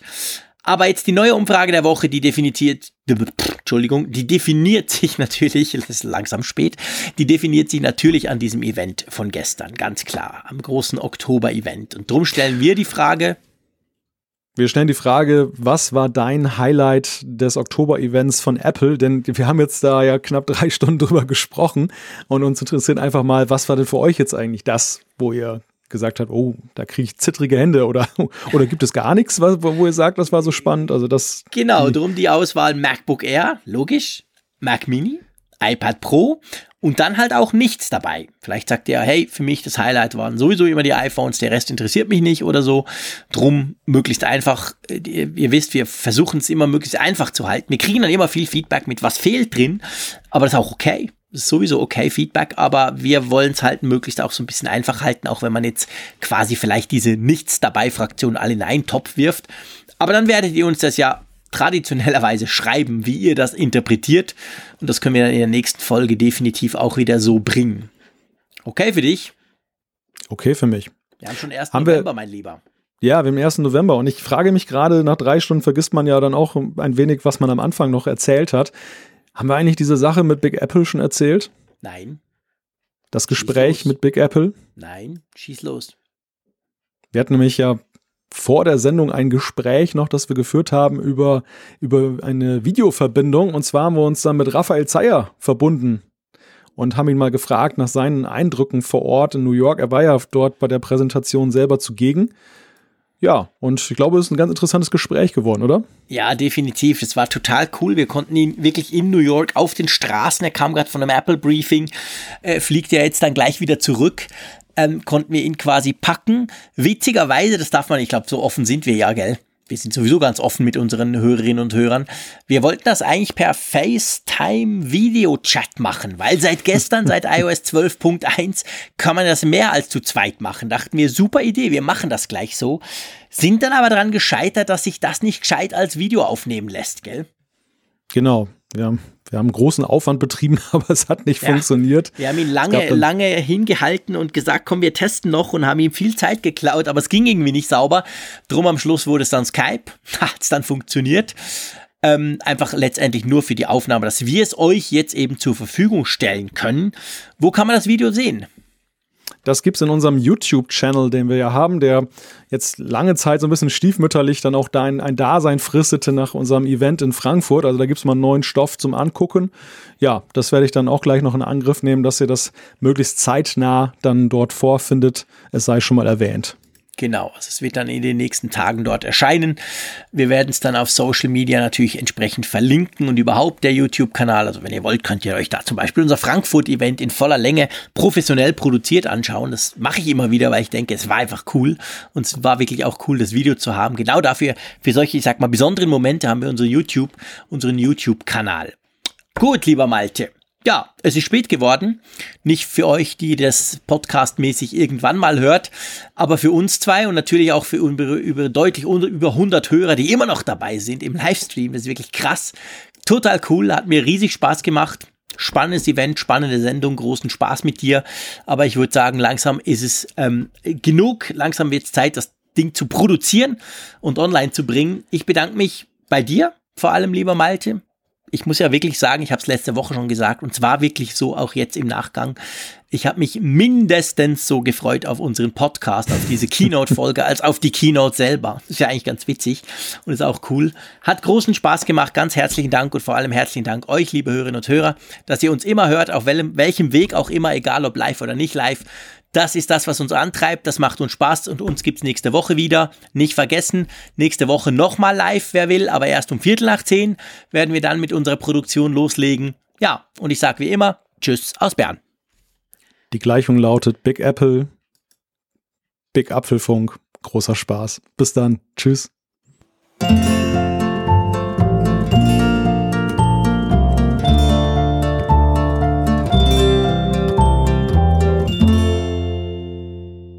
Auf Empfang mit der App zum Apfelfunk. Lade dir jetzt Funkgerät für iOS und Android kostenlos im App Store und bei Google Play.